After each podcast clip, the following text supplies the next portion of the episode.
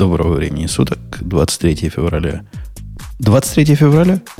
И девчонок нет, погодите, я сам себе. 23 февраля. Все так, все так. Это вообще просто никуда не годится. Ксюша, это вообще какой-то позор. Предлагаю встать и выйти на 8 марта. Да, это, это, это да, 23 февраля, значит, 2019 года этот позор происходит, дорогие слушатели, в подкасте выходного дня Радио Тиф, выпуске номер 638. Надо сказать, мы, мы тут на, на троих мужиков сообразили, и мы тоже оказались не готовы. Вообще сюрпризом. Бобок, у вас... То есть вот, только что куда-то ходили. К чему вы оказались и после этого не готовы? У вас э, на постсоветском пространстве, это же праздник же, выходной, прямо все бухают, да. правильно? На советском, да, на постсоветском нет. Не Бобук, а вот в другой Бобук. Так что ты у него спрашиваешь про постсоветское пространство? Я тебе так скажу. У нас тут празднуют, но празднуют очень скромно. Потому что количество защитников Отечества не увеличивается. Ты Отечество защищал? Я не израильское сейчас имею в виду. Нет, а какой? Это, это меня не захотело. Нет, говорят, вы, вы нам, нам такие защитники не нужны. Защитники. Э, Digital Ocean нам зато нужен. Сейчас скажет свое слово и пойдем дальше с этого места. Это шоу создано при поддержке Digital Ocean. Digital Ocean – провайдер доступного облачного хостинга. Всего за 55 секунд и 5 долларов в месяц вы можете создать свой облачный сервер в одном из дата-центров, расположенных в Нью-Йорке, Сан-Франциско, Амстердаме и Сингапуре, и управлять им с помощью простой, интуитивно понятной панели управления или воспользоваться мощным мощным API. Начните прямо сейчас. Введите промокод RadioDefist при регистрации и получите 10 долларов бонуса на аккаунт. А каким образом кто-то поднял из нас, из... Кто это такой бухой уже в честь 23 февраля, что самую главную тему опустил на второе место? У кого вернулась рука? Не у меня. Я последние 10 минут вообще мышки не касался. Не-не-не, это либо баг, либо бог. Что, в принципе, синонимы. Либо фича. Бобок, ну тебе, что, впервые со, второго, со второй темы начинать? Ты, Бобок, скажи честно, тема, которую я украл у тебя, а, потому что ты первый э, до меня Больше донес. Не Больше не у кого было. Ты про Samsung сейчас? О том, что Samsung выйдет. Почему ты, тебе не понравилось? Ну, 1980 Она долларов. Она офигенная. Она офигенная. А, ну, доложи, просто... доложи, доложи, что за телефон такой, который как два айфона стоит? Ну, подожди, потому что в нем два айфона. А, на самом деле тут просто прошло мероприятие.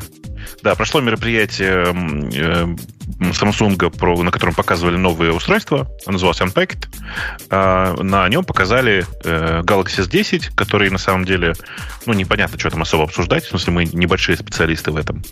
А также показали, как он называется, Galaxy Fold, да? Устройство. Ну да. Э, это такая понятная история. Это раскладушка, которая раскладывается вдоль телефона, а не поперек, и превращает его в маленький планшет. Причем практически квадратного, с квадратными пропорциями сторон.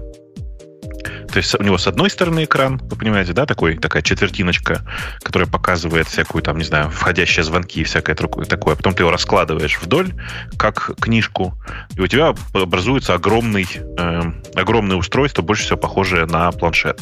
Сама вся идея классная, что там говорить, потому что, ну, по большому счету, в ней три экрана, э, точнее, ну как, типа один маленький и один большой, но один большой гнущийся.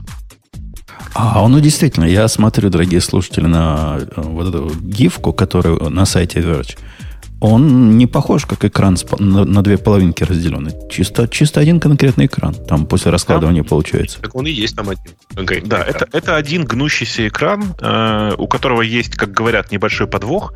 Опять же, я не знаю сейчас этой детали. Я, у, меня, я не, не, у меня не было возможности потрогать этот телефон.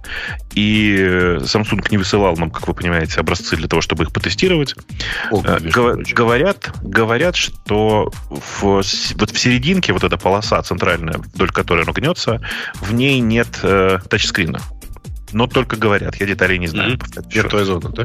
Ну да, там типа, небольшая мертвая зона, которая компенсируется софтом за счет окружающих сторон, но по факту, на самом деле, это не очень важно. Э, работает это все, на, на, понятное дело, на андроиде. Это такой довольно типичный топовый телефон э, современности. Э, надо сказать, что не все приложения, судя по всему, будут иметь возможность работать целиком нормально на, на таком раскладывающемся экране. Ну, что, в общем-то, понятно, потому что разрешение нестандартное, и не все будет работать хорошо. Э, и, кажется, будет возможность открывать там, типа, на каждой половинке по своему, по своему приложению. Э, на самом деле, оно это типа первое устройство на базе Android, которое одновременно показывает три разных приложения может.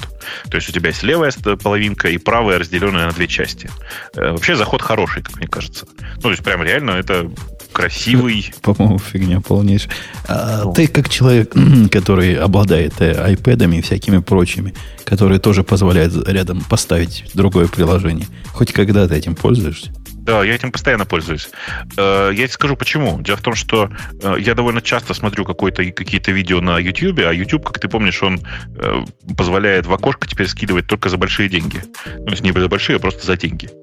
Так как я принципиально отказываюсь платить за YouTube как за сервис, то периодически я это делаю на iPad ты типа открываешь одно окошечко, рядом другое окошечко, и так и живешь. Справа Telegram, слева YouTube. Ничего, можно жить. Ну ладно, у тебя есть специальный use case. Для людей нормальных. Этот телефон меня, как человека нормального, ну, кроме цены, а, кстати, цена, вот, в принципе, смотри, в кого не целится? Да в нас с тобой. В элитных всяких гиков, которым не жалко потратить деньги на игрушки. Однако ну, 2000 да. долларов уже как-то становится жалковато. жалковато. Может, ну, потому что это Samsung. на миллион таких гигов. Ну, я, я как-то... Они меня Слушай. исключили из категории. Для меня дороговато. Ну, это же все-таки телефон, у которого два, по сути, экрана. Да, они еще, он еще и раскладной. Конечно же, это устройство, которое, скорее всего, будет выпущено очень маленькой партией. И, конечно, ну, 2000 баксов это прямо очень дорого. А в Европе, так на всякий случай, это 2000 евро, то есть еще дороже. И так на всякий случай, опять же, это наименьшая цена, 1980 долларов. Э, выглядит это все действительно так, как будто по цене это два самых дешевых айфона. Э, при этом, я не знаю, видел, а ты, ты читаешь мой твиттер? Мы тут просто за эфиром обсудили, что я не читаю твиттер Умпутуна, мне кажется, он не читает мой.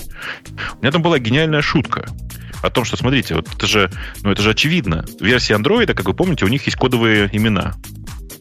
И начиная с версии 1.5, по-моему, 1.5 называлась Cupcake, я не очень помню, 2.2 называлась Фроя, в смысле... Gingerbread был и так далее. Gingerbread, э, Ice Cream Sandwich, ну, Kit Kat. Нуга, Орео и так далее. Пай. Нынешний, нынешний это пай. Это все, в общем, конкретные сладости. В общем, неудивительно, что у Samsung два телефона слиплось. Э, у вас бы не слиплось. Сначала потолстело, а потом слиплось. У меня к нему еще претензия. Кроме цены, собственно, цена это не претензия, ладно, рынок. Если найдут покупателей, так флаг им в руки. Однако вот этот экранчик, который впереди, он почему такой убогий? Ну, потому что он, типа, маленький, его задача быть энергоэффективным. Он всегда включен, наверное. Я сомневаюсь, что это, это ведь не, не на чернилах цветных экранчик, это настоящий экранчик. Нет, нет.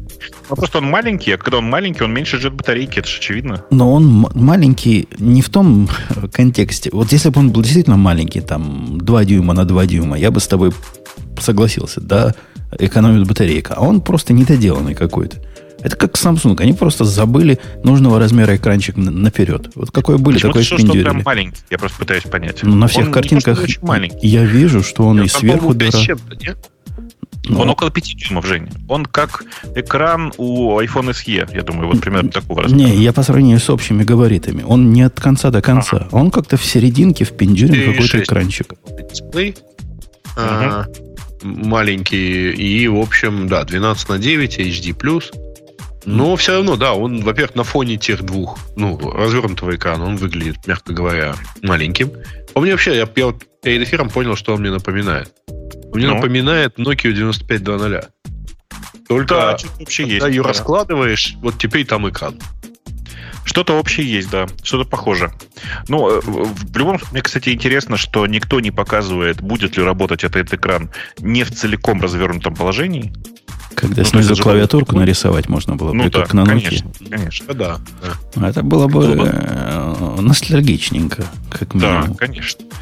Это, мне кажется, еще бы по плюс-плюс два человека купили бы это устройство. А, да, это моя первая претензия, почему экран передний такой убогий. Ну, я не знаю, это, наверное, можно как-то объяснять, но выглядит это как-то убого. Ну, Тадо назад в 60-е годы. А во-вторых, ну, ведь это же Samsung. Ну, неужели кто-то в разумном уме будет 2000 долларов за Samsung отдавать? Тут в чате спрашивают, а DiskStation 918 плюс за полторы тысячи недорого? А, это не за стейшн, это за диски. Они так стоят. Там диски стоят да, основное. Я, а стейшн стоит, по-моему, 500 да. долларов. Да, что-то что в этом районе. Короче, э, на самом деле, конечно, это довольно странное устройство, но я его воспринимаю не как э, конечный продукт, а скорее как, ну, типа, первую демонстрацию технологии. Действительно, раскладываемые экраны, это, это классно, что. Ну, мне, мне прям нравится. Будем ждать теперь расклады, ну, типа, ноутбуков, у которых один сплошной экран. Его раскладываешь, хобана, и у тебя тут экран, и там экран. Не знаю зачем, но прикольно.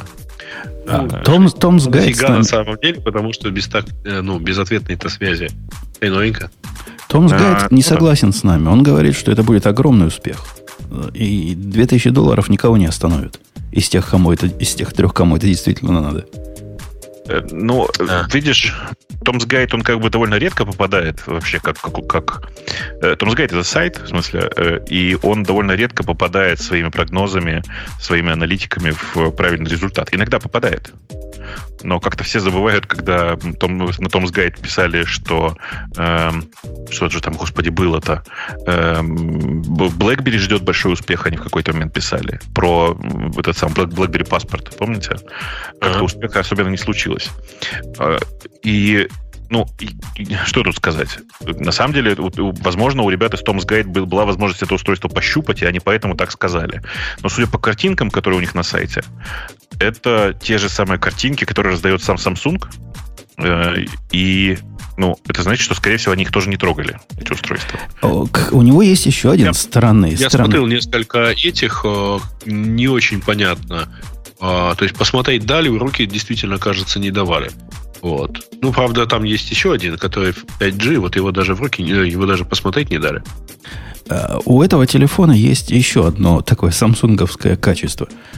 Эти чуваки не учатся у рядом стоящей индустрии. Рядом стоящая индустрия, а именно индустрия ношения оружия, сказала, что заказчикам важна толщина. Прямо конкретно важна толщина. Сильно влияет на удобство. Этот телефон толстенный. Ну, реально толстый. Он как два айфона, наверное. Он когда сложенный вдвое? Ну, ну да. Так, это же логично. Я же тебе говорю, слиплись. Слиплись. Ну, а кто в кармане захочет сейчас носить два айфона? Я не захочу. Я, мне стыдно, но я ношу уже два телефона. Ну, это для очепенцев, извращенцев и тем, кому по работе положено. Ладно, я могу понять.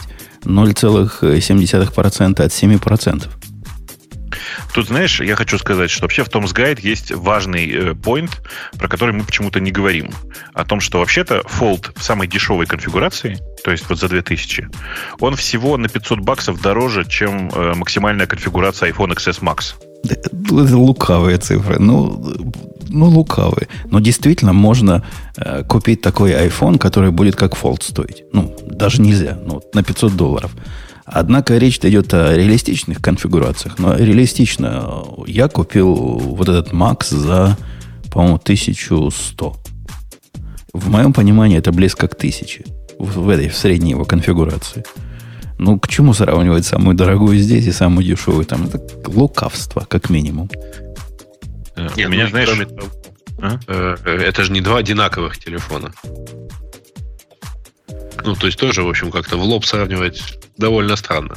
Ну, конечно. В смысле, что я к тому, что это на самом деле не, не настолько э, дорого, как нам сейчас кажется. Потому что, да, он по цене как два телефона, но у него экран больше, чем у двух телефонов. Понимаешь? Э, понимаю, но у него экран такой, как у iPad mini, который стоит как э, одна четверть этого телефона. Причем в топовой конфигурации. Да. Так что я бы, я бы сильно поспорил. Если вам надо действительно такой большой-большой-большой, э, то iPad mini и всякие прочие планшеты. А, а во всех остальных случаях не морочите себе голову, покупайте iPhone. Эм, Ну, видишь, не, не всем подходит iPhone просто. Есть же люди, которым по принципиальным соображениям э, приходится пользоваться Android. Это я сейчас намекаю на себя. Ну, эм, да. И с этой точки зрения нужно что-то выбрать такое. И поэтому я считаю, что, ну, конечно, вот этот iPhone Fold, ну, iPhone Fold, молодец, хорошо сказал, класс. Супер, сам собой доволен. Э, Galaxy, Galaxy Fold этот, он, э, конечно, очень прикольный, и это прекрасная возможность потратить почти 2000. Э, но вообще есть более простой способ. S10 Plus в максимальной конфигурации стоит 1600. Это в смысле с терабайтом памяти, вот это все, знаете, ага. теперь как с керамикой и так далее. Да, да, да, да, да. И, и большой. И 1600. И у меня вот какой вопрос. А где вот это вот, ну, забавное правило, что с, со временем технологии становятся более доступными, вот это вот все. Просто, ну, я что-то... А можно телефоны подешевле как-то? Да их полно. Ты в Best Buy заходил в последнее время? Там телефон ну, в последнее время нет. За копейку просто наливай. Мы говорим про разные флагманы и прочее крутотень, а там телефоны лежат по 200 долларов, да бери не хочу. Ну, какие, ну, кстати, как, будет какие-то... интересно проверить, хотят ли брать Samsung за цену айфона. Мужики сомневаются, но наверняка есть, есть такие очепенцы, которые, да, такие да хотят. Ну, посмотрим, поживем, увидим.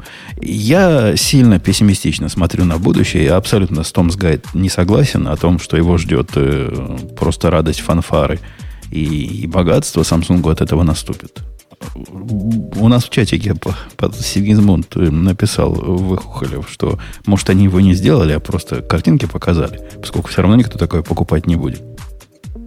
Нет, нет, конечно, на презентации говорят, ну, те, те, кто на презентации были, тем дали потрогать, но, ну, на стенде в смысле, но э, никому не отдали, насколько я понимаю.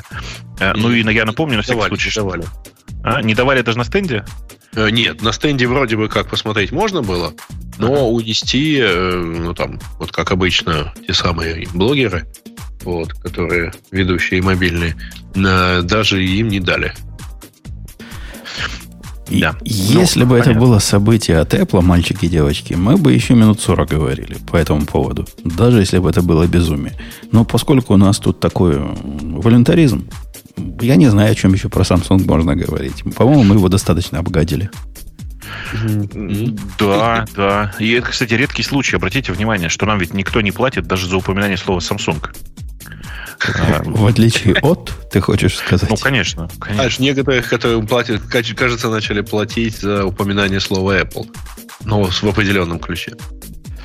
Эм, ну, я думаю, что вряд ли. Э, статейка, ну, которая... По крайней мере, упоминают. Повышая градус гиковости и уходя от Samsung, статейка, которая наделала шуму и на Reddit, и на Hacker News, целую, целую кучу шума.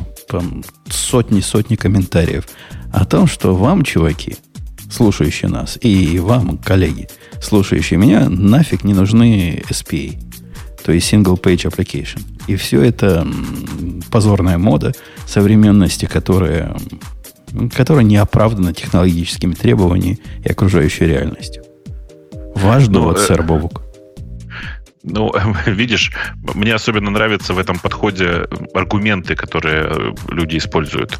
Ну, типа, э, у меня нет никакого аргумента ни за, ни против. У меня нет никакой аллергии против хорошо сделанного SPA. А у меня ну, есть. просто, а, а я сейчас скажу, дело в том, что магия тут в том, что хорошо сделанный SPA от страницы, которая заранее пререндерена, ничем не отличается.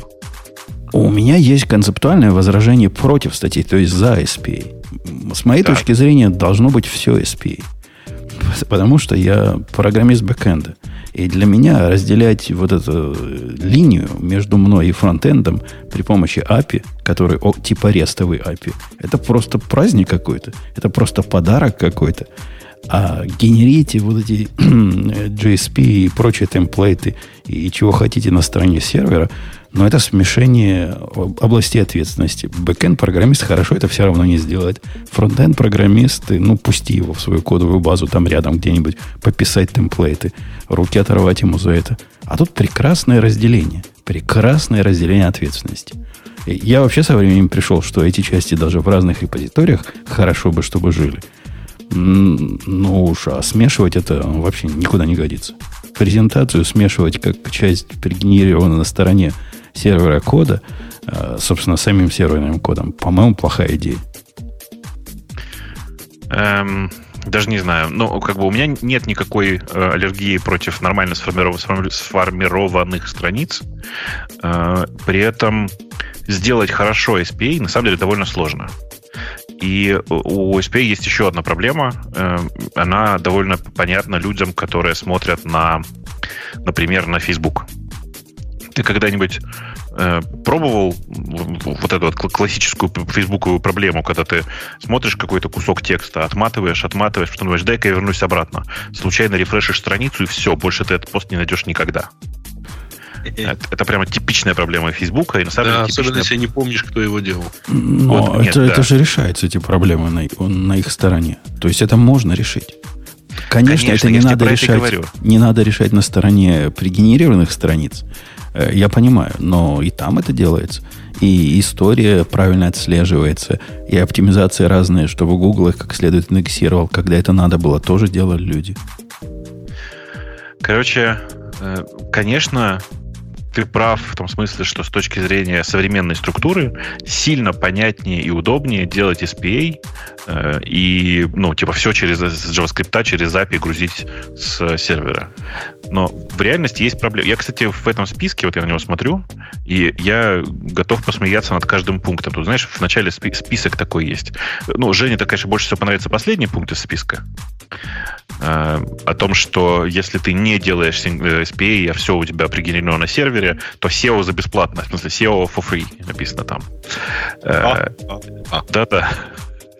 Это, конечно, очень смешно, да.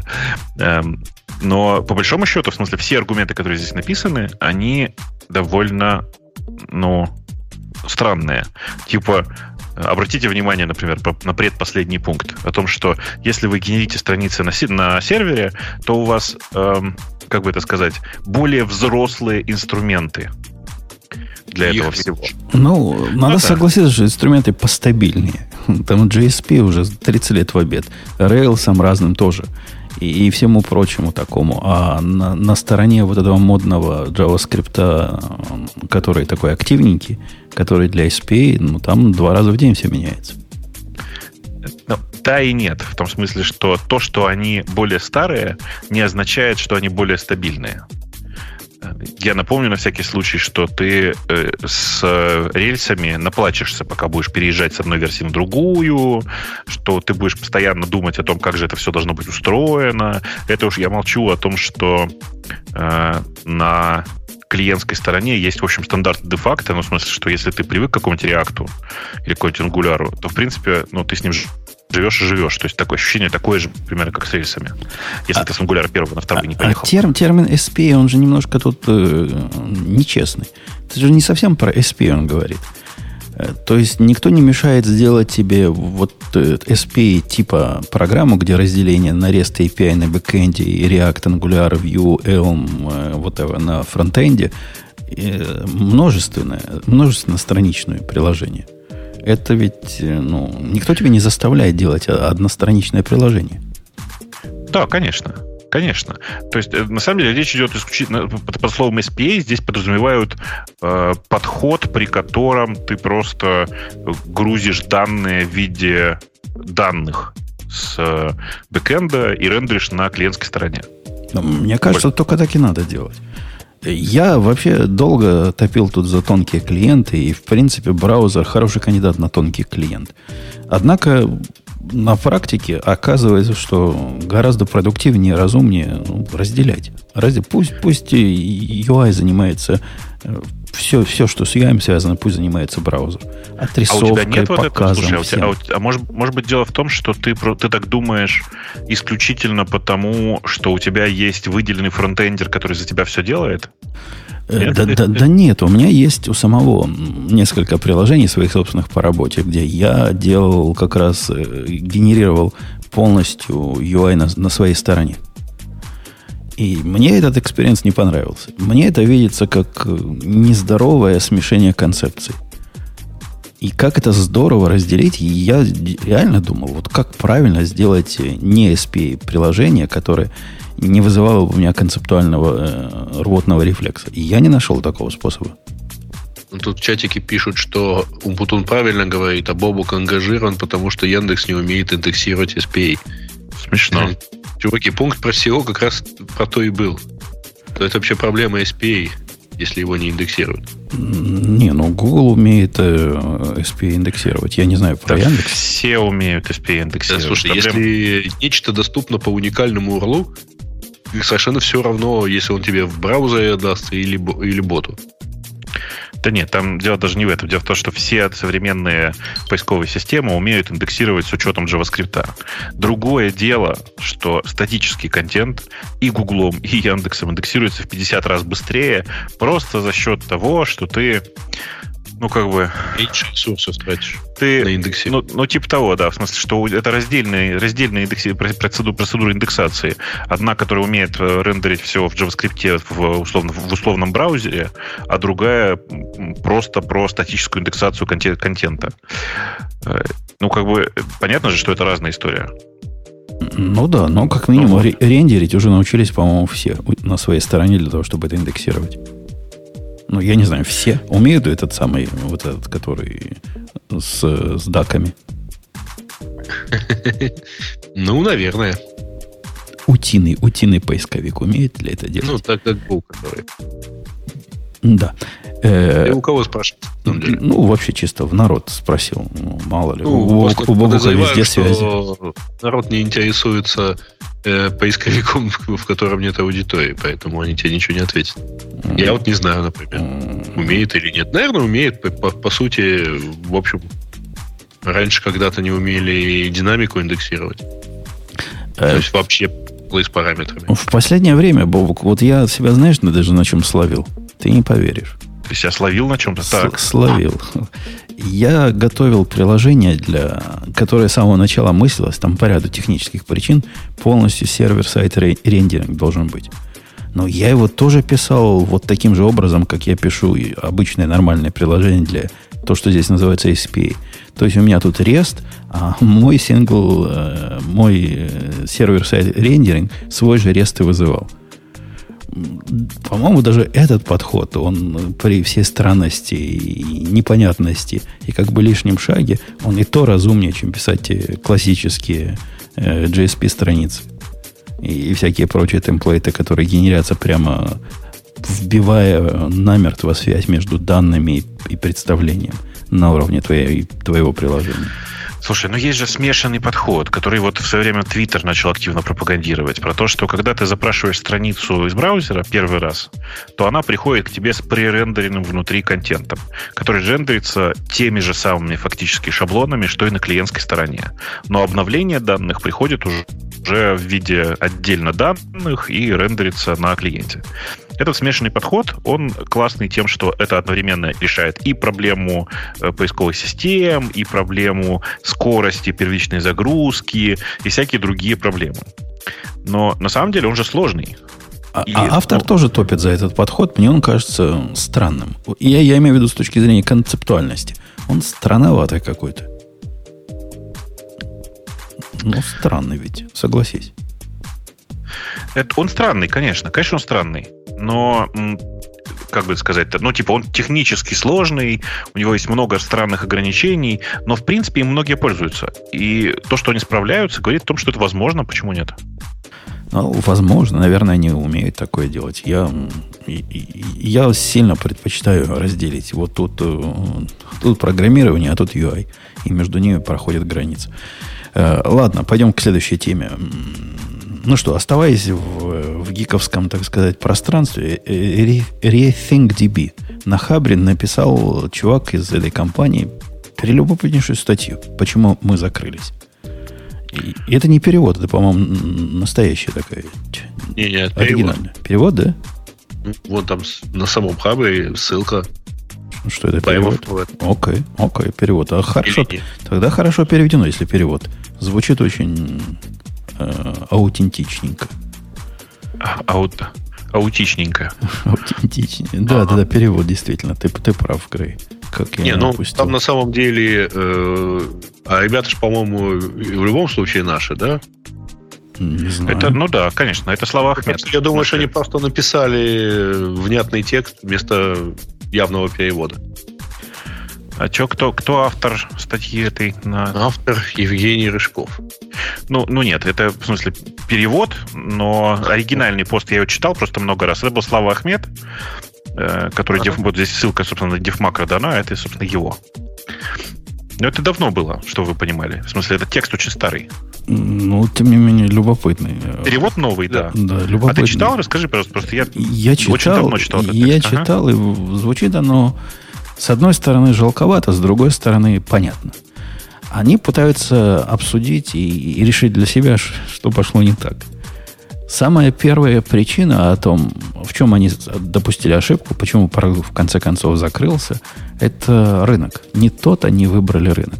Рынок средств разработки для программистов и вообще разных средств для другой разработки, с их точки зрения, провальный рынок, на котором они приводят в виде в виде примера разных относительно популярных игроков, типа Монги, Докера, ну, можно разных гитлабов, гитхабов вспомнить, и утверждают, что даже у них дела не идут настолько хорошо, насколько бы шли хорошо дела у этих же компаний, примерно с такой же мощью и с таким же всем на каком-то консюмерском рынке. То есть рынок сам по себе не дружественный к бизнесу. Ну, почему не дружественный? Потому что программисты, они дятлы злые, платить за средства свои не хотят, высокая конкуренция, и за их продукт отказывались платить больше, чем за, за чашку кофе в Старбаксе. То есть вообще ничего не хотели платить. Вот э, рынок. Подвел рынок, подвел, понимаешь, Бобок. Жестокий такой ну, рынок. Я вообще глобально согласен. В смысле, что вот это вот э, идея, что можно делать продукты для разработчика и на этом хорошо зарабатывать, а хорошо это масштабно. Я вот уточню сейчас сразу же, что это типа зарабатывать, ну типа сотни миллионов, а лучше миллиард э, долларов и как-то с этим жить. Э, это, конечно, ну, такая фантазия, потому что таких компаний, которые так умудряются быть, э, умудряются жить, их очень мало. Э, и я как-то ну, общался с э, Монти, который автор MySQL, которому удалось когда-то построить эту, эту э, компанию и продать ее потом, и она хорошо зарабатывала, особенно по тем временам. Э, я с ним когда на эту тему общался, он сказал, что здесь типа два критерия, два, две составляющих, которые позволили ему создать эту компанию. Это тайминг и удача. Тайминг это в смысле, что все запустилось очень вовремя, потому что в те времена не было альтернатив нормальных. Был MSQL, если ты помнишь. Помнишь такой MSQL? Mm, да, я, я помню название, но не помню, что, что там было Это плохо. Про, проприетарная база данных, она проприетарная была и, ну, прям за closed source. Э, и действительно тоже такая довольно компактная. И изначально MySQL делали, ну, ровно для этого, чтобы заменить MSQL. А потом как-то поперло, пошло-поехало, э, люди дел, начали делать сайты, и тогда просто стрельнул PHP. И обрати внимание, что PHP как компания вокруг этого продукта не сложилась. Сложилось несколько других небольших компаний. Э, которые делали акселераторы и всякое такое. А вот MySQL стартовала как компания, еще и потому, что повезло. Повезло в том смысле, что сначала большие компании начали зачем-то на PHP делать сайты, а потом начали приходить и говорить, о, слушай, у нас тут проблема с базой данных твоей, давай ты поможешь нам ее решить. В современном мире почти у каждого продукта есть хорошая альтернатива. И обрати внимание, что э, ну, у Mongo на самом деле была альтернатива. То есть был CouchDB, и Mongo стартовал во многом э, на рынок, который люди уже знали. А вот, например, альтернативы докеру практически не было долгое время. То есть докер как подход был довольно новым сам по себе. Ну, докеру было ну, с точки зрения обычных людей альтернатива в виде виртуальных машин. Он, типа пришел этот рынок откушать немножко. Да, да, но они сделали совершенно другой подход к виртуализации. Прям совсем другой подход. И благодаря этому так хорошо стрельнули. Э, история с Mongo для меня до сих пор ну, сложная, потому что я не считаю, что они стрельнули до сих пор. Я до сих пор думаю, что это может плохо закончиться для компании. Э, ну вот, и, ну, собственно, поэтому обсуждение э, проблем рынка и рассказ о том, что рынок сложный, ну, конечно, он очень сложный. Конечно, он очень сложный. И он вдвойне сложный от того, что это рынок, на который ты заходишь с венчурными деньгами, то есть с деньгами, которые ожидают от тебя не просто построить э, бизнес, который будет тебя кормить многие годы, а который о том, что твой продукт будет экспоненциально все время расти, набирать все новую аудиторию, компания будет расти, расти, расти в стоимости, а потом венчур, ну, венчурный капиталист хочет, чтобы, чтобы ты продал свою компанию. Ну, в смысле, продал как минимум их долю. По поводу венчурных капиталистов, тут за мной одна компания ходит, сильно ходит, просто достала уже, настолько ходит. Я уже отписывался от них по-всякому, я уже прямые письма их э, главному писал, отстанет меня. А им, значит, нужен директор по разработкам. Они говорят, чувак, давай мы тебя возьмем директором, ты такой нам подходишь. У них как раз процесс, они переносят э, бэкэнд с питона на, на Go. Ну, в общем, мой профиль, и финансовая индустрия, и все дела. При этом они венчурные значит, деньги тратят, и денег у них осталось, чтобы платить директору по технологиям, Бобок, догадайся, сколько? Ну, давай, 300. 90. Ну, прикольно. Э, и когда ты говоришь, что денег у них мало осталось, в смысле, на год это у них осталось, да? Больше там дальше они не знают, что делать. Эм, им осталось до конца 2019 года, 2018, э, сейчас 19 год. 19 да? Ну, ну да. 19. До конца 2019 года, и вот э, при таких раскладках. То есть, да вот приходи, мы будем тебе 90 тысяч платить. Ну, спасибо, спасибо. Я, я лучше в сторонке постою. Э, еще в виде, в виде объяснения, почему так плохо, это, кстати, реальный такой довод, они говорят продажи. Даже когда вот продажи идут, то B2B это одно дело делать. Ты нашел себе 10 бизнесов, ты их 10 обработал, одному продал, молодец. А вот что касается технологических продуктов, то тут э, на порядок сложнее продажи, то есть на порядок больше нужно э, этих самых э, контактов обработать. А они, судя по всему, этого делать не умели, или у них некому было это делать. Поэтому процеживать э, весь этот мусор они были не способны, и каким-то образом это приводит к деморализации э, персонала. Команда от этого деморализована. Почему Удивительно, да? да? Ну, мы не умели продавать, думали, само будет продаваться, а оно не продается, и команда деморализована. Сложно привлечь инвестиции, пишет автор, и нанять лучших профи. Ну, окей. А, следующий довод мне показался гораздо более интересным, чем вот это. Вот то, что мы раньше говорили, это отмазка. Отмазка, мы выбрали не тот рынок, рынок сложный, ТРПР 10 дыр. Ну ладно, нет, он правда сложный. Но, просто это не, не причина. Конечно, потому что если другие могут на этом рынке, то, наверное, это как-то делается, если правильно к этому подходить. Неправильные критерии полезности. Вот в этом, мне кажется, собака порылась. Э, а что он под этим имел в виду? Я уж не очень помню. Ага. Он говорит, что их акцент был на том, чтобы сделать концептуально, технически, физически и теоретически правильный продукт. Вот продукт должен быть правильный. У нас должны быть дикие гарантии там всего на свете. Ну, если это про распределенную базу, вы понимаете, там про кап, какие гарантии они могут дать. Должен быть интерфейс к этому вменяемый, простой и доступный каждому, единообразие всего, ну там он дальше еще про модульность говорит, как они все это внутри разделяют и все прочее. Оборотная цена всего вот всех этих критериев – это медленная доставка продукта. Он там в конце признается, что можно сделать либо правильно, либо быстро, либо как дешево, и не совместить все это вместе. Но вот у них получилось с его точки зрения правильно, а оказывается, правильно никому не надо. Сюрприз, сюрприз. Никого не интересует, как концептуально прелестно сделано все у них, а народонаселение интересует, как бы нам туда блок Джейсона загнать и по этим трем полям его достать достаточно быстро. И, и, и чтобы было хорошо. В общем, конечно, удивительно, да, когда человек будет и надеется на то, что разработчики вокруг хотят правильно, а не по-быстрому. Ну, просто разработчики тоже люди. И поэтому их поведение также определяется, как, извините, поведение человека, покупающего себе iPhone или холодильник. Это я намекаю на то, что им маркетолог нужен был. С продажником. Они для себя с удивлением были... обнаружили, что народу, оказывается, не эти критерии важны, а важно то, что они назвали своевременность. Ну, типа, что продукт был доставлен, когда им надо, а не через три года назад. Это прямо надо быть большим профессором, чтобы догадаться, что вот это важно. Ну да, важно. Если я выбираю продукт сегодня, меня мало интересует, что через три года тут будет город-сад. Чтобы скорость была. Видимо, у них со скоростью были какие-то проблемы, потому что они сравнивают в виде, так сказать, положительного динамики, как это хорошо умеет Mongo делать, как она умеет 10 тысяч документов быстро записать, а вот, видимо, они не умеют. Mongo, я вам скажу, не так, чтобы быстро работает. То есть быстрее других, но ум за разум не заходит от их скорости.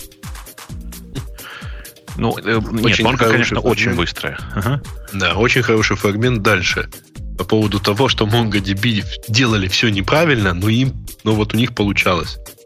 Ну вот они вот и этого не сделали, и это они сделали быстрым хаком, а вот ну, надо же, вот толпа э, похавала.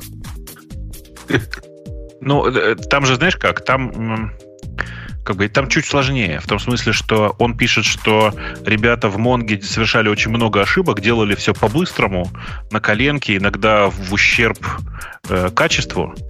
Э, но, несмотря на это, их поздравляли, и он прям расстраивался по этому поводу. Угу. Не, ну там вот дальше.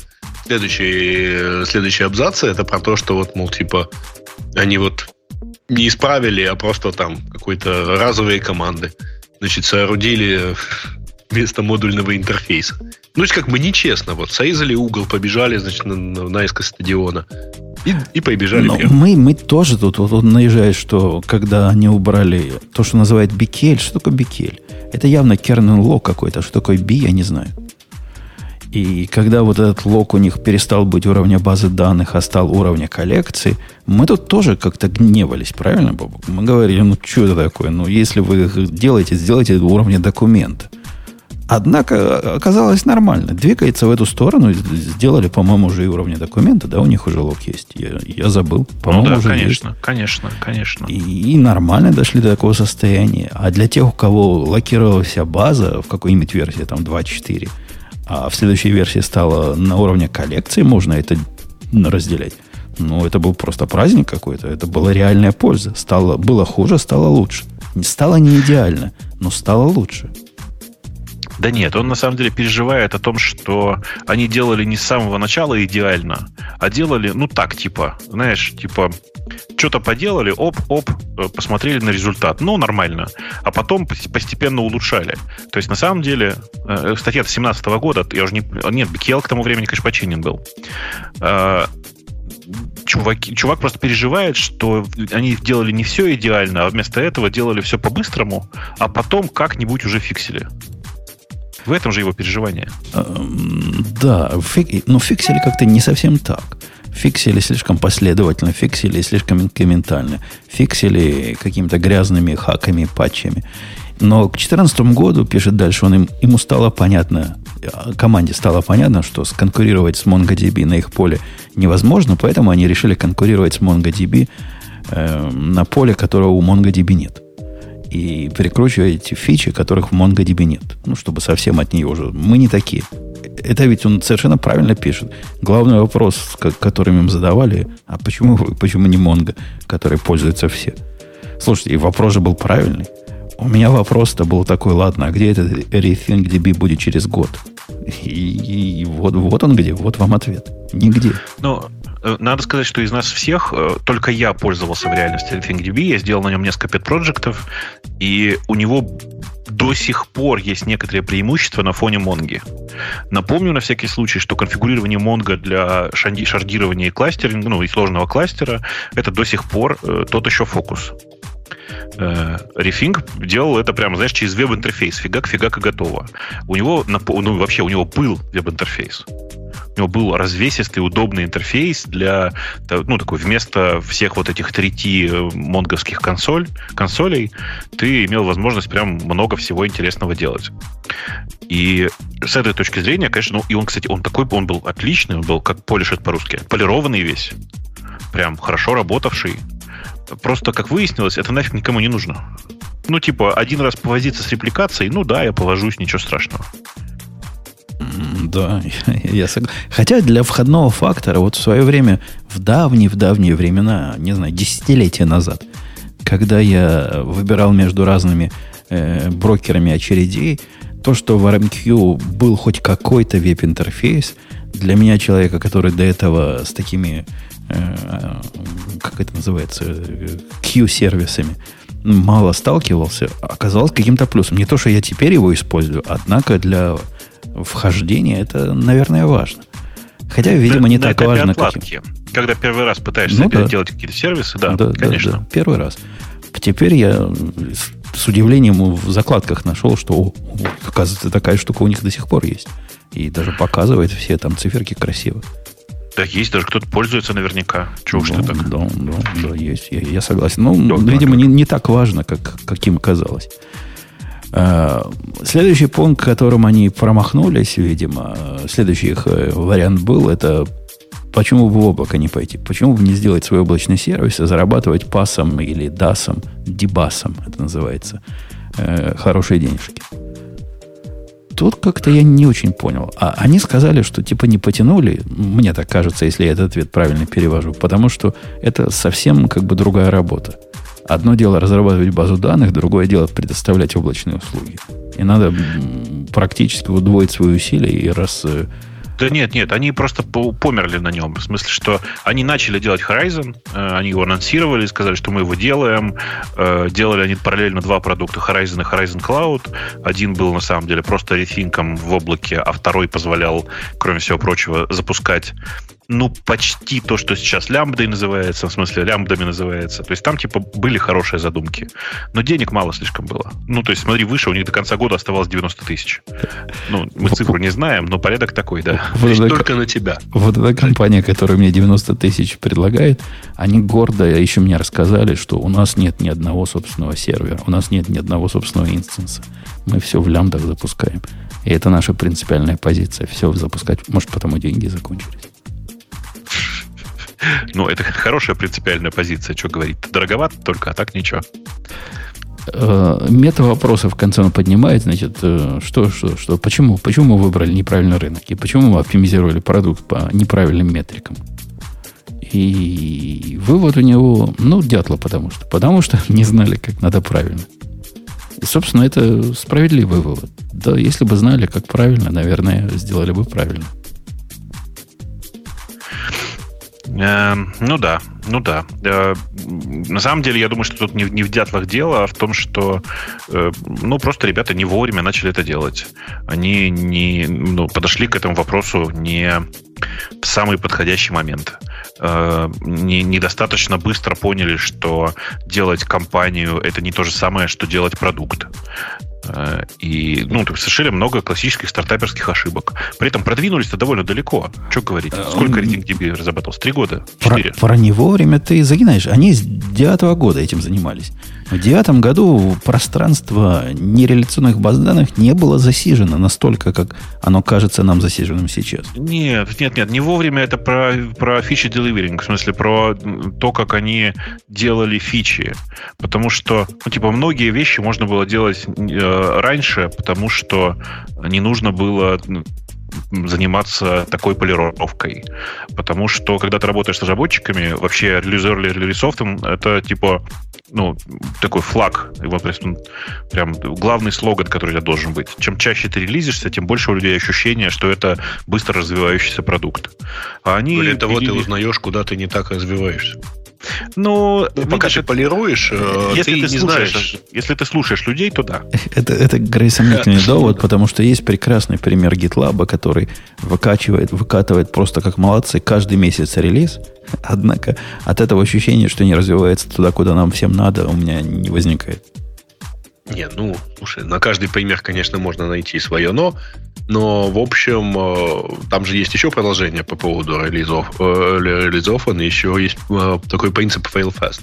Если ты сделал ошибку, вот иди проверь быстренько. Чем быстрее проверишь, тем быстрее узнаешь, что это ошибка. Да, мне кажется, Failfest это не про то. Это про то, что ReFing надо было закрыть еще в 2009 году. Или там в 2010 ну, нет, году. давай не так глобально. На самом деле любую фичу можно, там, фичу или направление развития и так далее, можно подкладывать под это. Если ты, условно, полгода пилишь фичу вы, выглаживаешь не все, значит, вымеряешь все до пикселя и так далее, э, то ты при этом полгода не знаешь, на самом деле, нужна ли она твоим пользователям. Э, по поводу пользователя, Бобук тут не зря нашел у нас в начале э, до разговора мой твит о том, как, э, как самокритичен Google оказался. Это ведь... Эту историю надо было придумать, если бы она не была бы настоящей. Согласитесь, От, это просто какой-то... Это какой-то праздник, когда после трехмесячной переписки на вопрос... Заметьте, переписки, где со стороны Гугла отвечали живые люди. Видимо, я какой-то очень блатной, раз я смог до живых людей достучаться. А вывод был, почему в Google подкастах не показывается наш подкаст в правильном виде. Да, да, я знаю, там какой-то подкаст есть, но это не тот подкаст, подкаст архивов. Основной подкаст не показывается. Они честно признались, ваш э, провайдер RSS какой-то дебил и черти что делает и нарушает все наши правила. А вот тот второй провайдер, который не дебил и который делает архивы, а это скрипт на питоне, он правильный. Но дебилом-то оказался сам Google.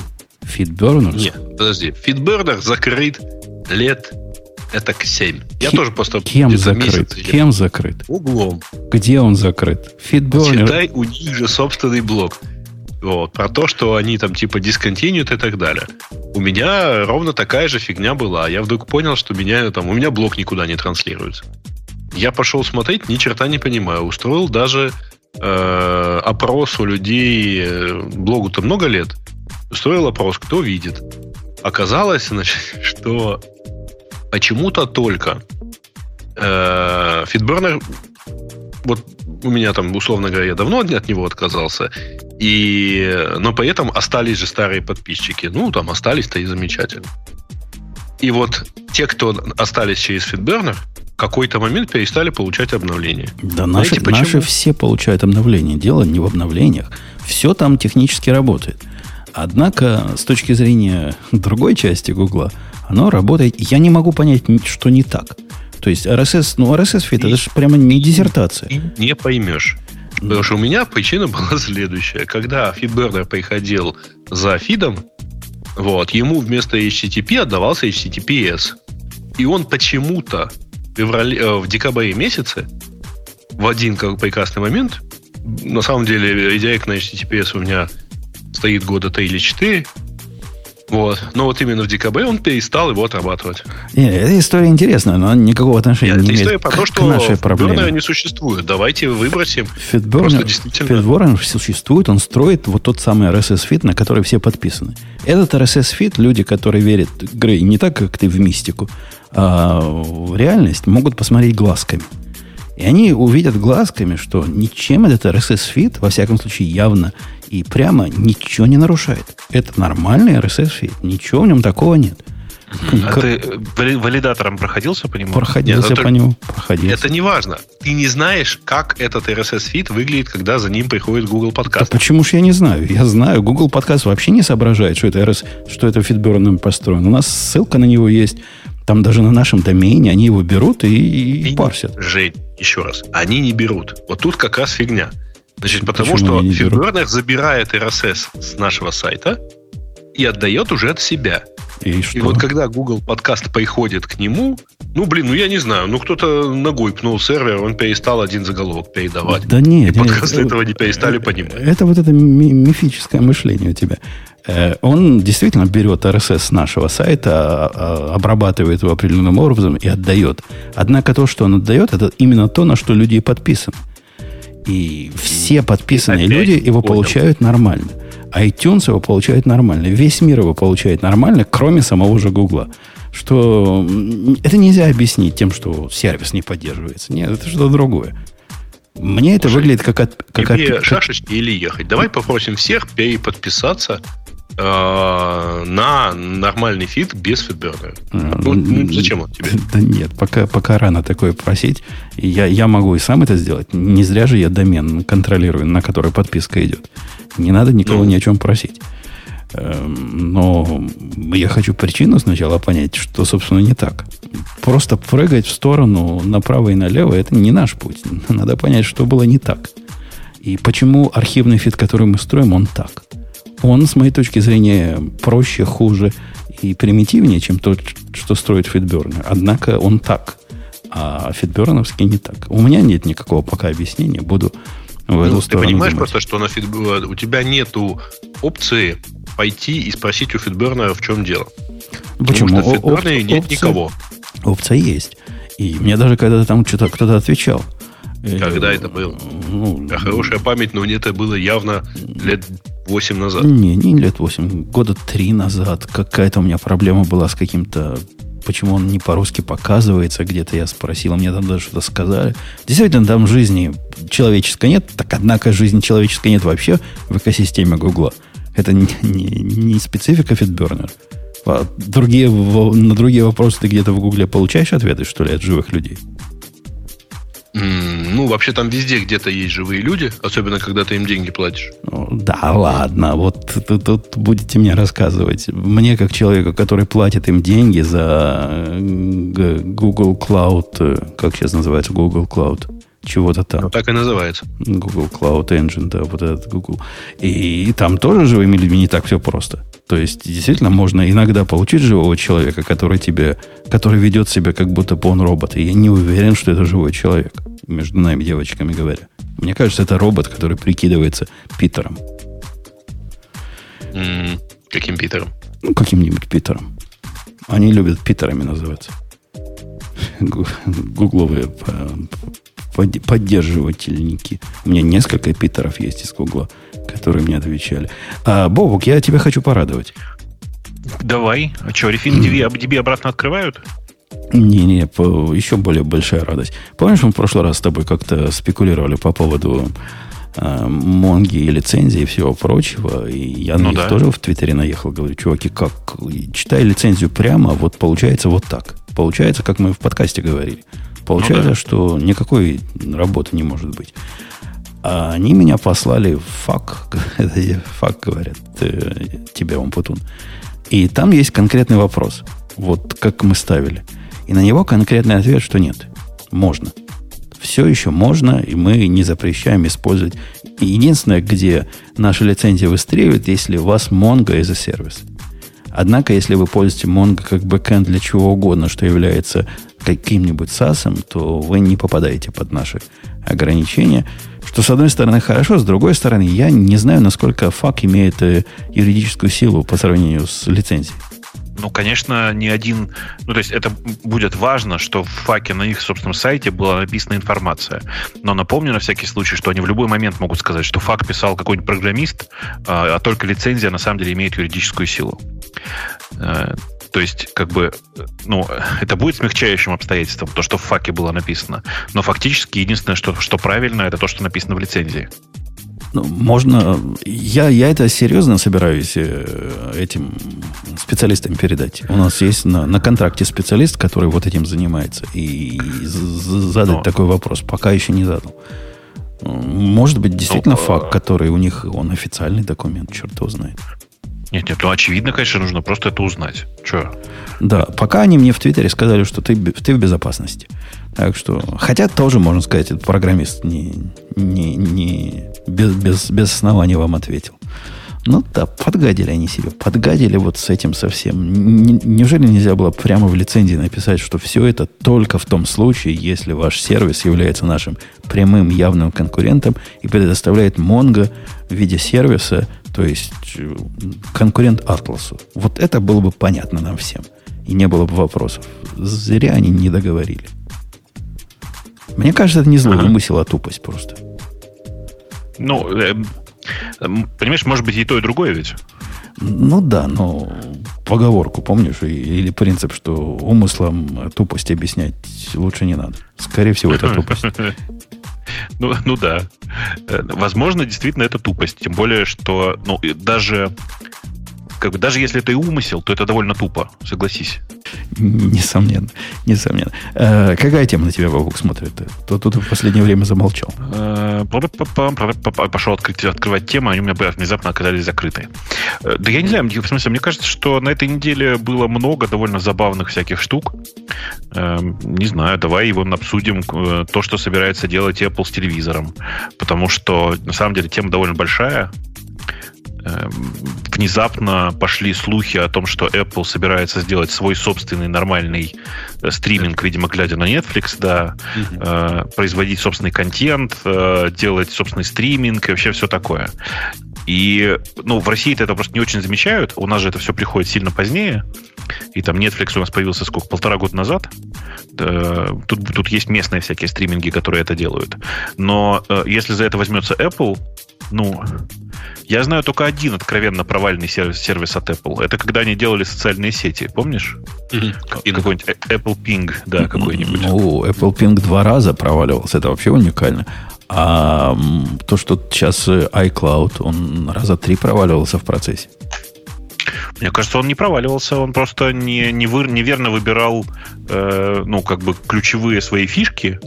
Ну, и сейчас-то iCloud уже жив, прям скажем. Он жив и прелесен вполне. Я тут попробовал поставить э, на Synology, у них же есть свой собственный клауд.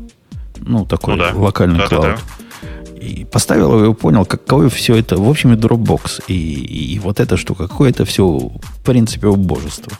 С точки зрения обычного человека, который этим пытается пользоваться. Но действительно можно с Synology поставить, у них там теперь модная программка, которая миллион зависимостей, целый нот тянет – и, и все прочее для того, чтобы работала. При этом она убога более чем полностью. Во-первых, она припи- прибивает гвоздями э, суффиксы к, к путям, которые ты пытаешься расширить. Вот скажи, Бобу, mm-hmm. какому гению эта идея пришла в голову?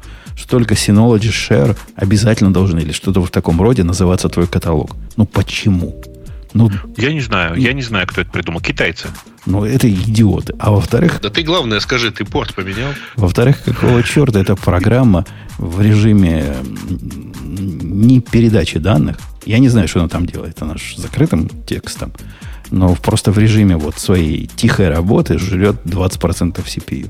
Ну почему? Вообще не, не должна. Я думаю, что она индексирует те файлы, которые ты туда положил, э, и что-нибудь еще такое. Но вообще не должна. У меня так не работает. В смысле, у меня э, все нормально. Но я ей не пользуюсь почти. Я ей совсем мало дал. Там 20 файлов в этом каталоге для проверки. И она их уже индексирует третью неделю, вторую неделю.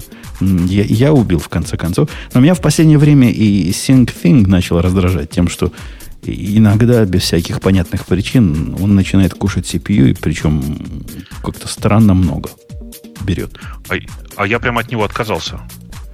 Я его установил на лаптопе, вот конкретно. Все, все мои нужды по обмену теперь происходят через iCloud, который, ну ладно, он не самый быстрый. Ладно, он не так, э, не так шустро все синхронизирует. Однако это вообще происходит незаметно и, и все прелестно. А, а, как, а как ты к iCloud из Linux доступаешься? А, а никак.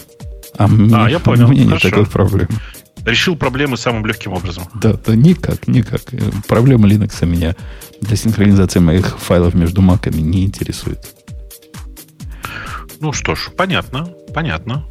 А тут ко мне коллега пришел, кстати, сегодня буквально, раз ты напомнил. И задал странный вопрос. Говорит, у меня у жены телефон самсунговский, у мамы компьютер виндовый, а у меня телефон Apple и компьютер Apple. И я хочу как-то iPhoto между нами всеми расшарить, причем не read-only расшарить, а какой-то альбом, ну или какие-то альбомы, а read-write, чтобы люди могли класть туда и где-то это в общем месте появлялось. В общем, научи, сказал он мне, научи. Ну, ты его научил же? Ну, научил. На, на Apple скрипты на, натолкнул. Автоматор показал, как он все это может делать. А, Мое предложение было просто выделить папочку, расшаренную чем-то другим, не связанных ни с iCloud, ни с iPhoto, и написать руками вокруг него вот эту двухстороннюю синхронизацию. Ну, вообще сильно проще было просто намекнуть человеку, что есть Google Фото, и он просто работает. Нет, ему хочется iPhoto. Э, вот так ему хотелось. Ну, окей, окей. Хотя я говорю, я прямо уверен, что в этой ситуации нужно было переходить на Google Photos. Google Photos приложение более чем приличное. И, ну, у меня очень много надежды, что его не убьют. Давай так, что его не закроют. Там нам подсказывают, что через Synology Drive работать не обязательно. Можно выбрать любой другой каталог. Можно выбрать папку группы. Однако он допишет его сам к этой папке группы суффикс про Synology. Вы попробуйте, те, кто советует. Это удивительный какой-то факт, но это факт. И да, речь идет именно про их новую синхронизацию, которая Drive.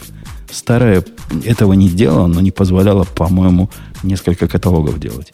Хотя тут я зуб не дам, я с ней совсем да мало не, не, трогал. не, она, они просто зачем-то ее, они просто зачем-то ее проапдейтили. Сказали, знаете, старая фигня, давайте новую. Она модная, на, на Node.js работает, прямо все дела. Ты что-нибудь ждешь от э, нового стримингового сервиса Apple? Я вот надеюсь, что они будут проводить, производить офигенный контент. Угу. А, собственно, что еще ждать-то? Кроме еще какого-то контента. Пример, ну. пример того, что э, стриминг-контент, казалось бы, дело простое. Погляди на Netflix и сделай так же. Однако, ага. оказывается, не совсем простое. Ну, вы поглядите, какое божество у Amazon Prime получилось в результате. Я на него время от времени нахожу, захожу, чтобы посмотреть что-нибудь новое там и что-нибудь интересное, что только там есть. Ну, действительно убогая программа. Ну, вообще прямо конкретно убогая. Ну, почему? Ну, вот так, руки есть, кривые, есть не хорошие знаю. сериалы. Сериалы это хорошие есть, но, во-первых, попробуй их найти у них там. Во-вторых, все в этой программе с точки зрения пользователя – оно подходит только если ты Netflix никогда в жизни не видел. Вот если ты пришел с какого-нибудь холу, то, наверное, тебе это нормально. Однако ужас и кошмар. Так что Apple... Я так понимаю, приложение HBO для Apple TV ты не видел? Видел, видел HBO, ну. и всякие другие. Мало того, у меня есть приложение Fox News для Apple TV, которое обладает, Бобук, не поверишь, замечательной фичей. У них автоплей есть который включается сам, и который нельзя отключить, и который работает всегда в параллель тому, что ты выбрал. В результате ты смотришь одну программу, а слушаешь звук от двух. Это прелестно просто. То есть сразу экономия какая. Да. Ну, Но вообще хотелось бы надеяться, что у них не будет так привязано к э, э, локальному кабелю, ну, к локальному провайдеру, их сервис. Все, что будет аналог Netflix, а не аналог всех тех э, приложений, которые сейчас есть для Apple TV, которые там требуют э, для, для осмотра вашу действующую подписку на, там, ну вот, у тебя там на на все, на, ну, на, на, ну, на все, да. На все, да. на директиве какой-то. Я, я даже не очень, кстати, понимаю оптимистические твои, Бобук, настроения. То есть ты предполагаешь, что э, Apple будет выпускать фильмы снимать, правильно? Вот в этом... Я, я думаю, скорее сериалы. Э, и я думаю, что у них получится. Слушай, ну, прям, у них на прям... самом деле примерно получается э, вот такого рода специальный контент делать музыкальный. При том, что там это, мягко говоря, сложнее, потому что ты там не можешь взять популярную группу и сказать, а ну-ка, ребята, альбом выпустите только, так сказать, с нами. Вот. Но, тем не менее, у них есть... Просто не понравится им, да. Ага. Ну, да, потому что им не можешь сказать, ну, много других сервисов. Но они при этом же делают много специального контента. Ну, там, там тот же iTunes фестиваль, феста и, и так далее. Ну, ну, видишь, я на это смотрю так. Э, на мой взгляд, Apple Music получился как сервис. В смысле, он, безусловно, для меня хуже, чем Spotify, и я им не пользуюсь. Но то, как сейчас работает Apple Music, показывает мне, что они умеют работать и с контентом, и с эксклюзивами, и со всем подряд. И делать свое. Это, видишь, у них же есть еще в, в Apple Music свое радио, Uh-huh. И оно тоже, как многие говорят, ничего, в смысле с хорошими аудиторными показателями. Почему бы у Apple не получилось сделать замену эфирному ТВ и э, другим стримингам, непонятно. Ну да, они не будут делать новый гранд-тур. Ну, в смысле, как бы вряд ли его можно у Амазона выкупить. Но... Который а... тоже, надо сказать, стал не фонтан. Ну нет, нормальный. Да, да нет, хороший, хороший. Да хороший. Раньше, раньше было, шутки были смешнее, и не так затянуто было то, что сейчас затянуто. Я как раз вчера смотрел. И не, так, не спойлери, пожалуйста, я не смотрел. Это не до уровня, что выключить и больше никогда не смотреть. Однако челюсти сводит порой говорят, что говорят, что э, все им сказали, что новый последний сезон третий, в смысле, он не очень хорош, и все вновь ожидают правок и изменений формата в следующем сезоне. Ну, они типа собираются убирать вот это conversation. Стоит? Да, это, еще как, как это можно убирать? Это самое нет, близкое, нет, это... что их делает типа, типа нашим подкастом. Эм, я слышал много слухов по этому поводу, но все они от людей, которые тоже не знают, что там на самом деле происходит. При этом Нет, надо сказать... родился на веб-саммите, но да. понятно, что он ничего не сказал. Это было до премьеры третьего сезона. Э, что я хотел сказать? А, я хотел сказать, что имейте в виду, что рейтинг Гранд-тура э, в, на MDB 8,7 это очень много для такого шоу. И что самое интересное... Политкорректного вообще. Да. Э, и что самое интересное, он, конечно, чуть-чуть упал, но совсем чуть-чуть. То есть я предполагаю, что было 8,9. Стало 8,7.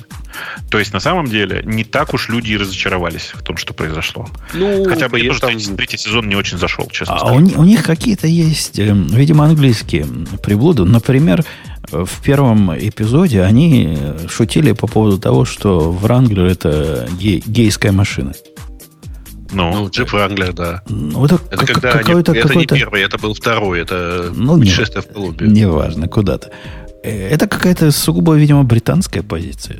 Потому что на родине Ранглера он не считается гейской машиной вообще ни разу. Он, они упоминали, что а, оно в Лос-Анджелесе так считается, по-моему. Да и... Э, какое-то такое. Я ну, короче... Я думаю, в Лос-Анджелесе а так не прекрасная считается. шутка, которая, которую они повторяли уже несколько раз за эти три сезона, а, про владельцев Ягуаров. Да, ну, это, если это, пустил переночевать, то потом он у тебя сопает полотенце. Да, это было. Это, а я тоже не понял, э, так сказать, корень ну, этой шутки. английское. Я много и так смотрел, и эдак, ну, блин, все равно. Это надо что-то понимать в Англии. Это, видимо, одни нищеброды и босики на Ягуарах в Англии есть.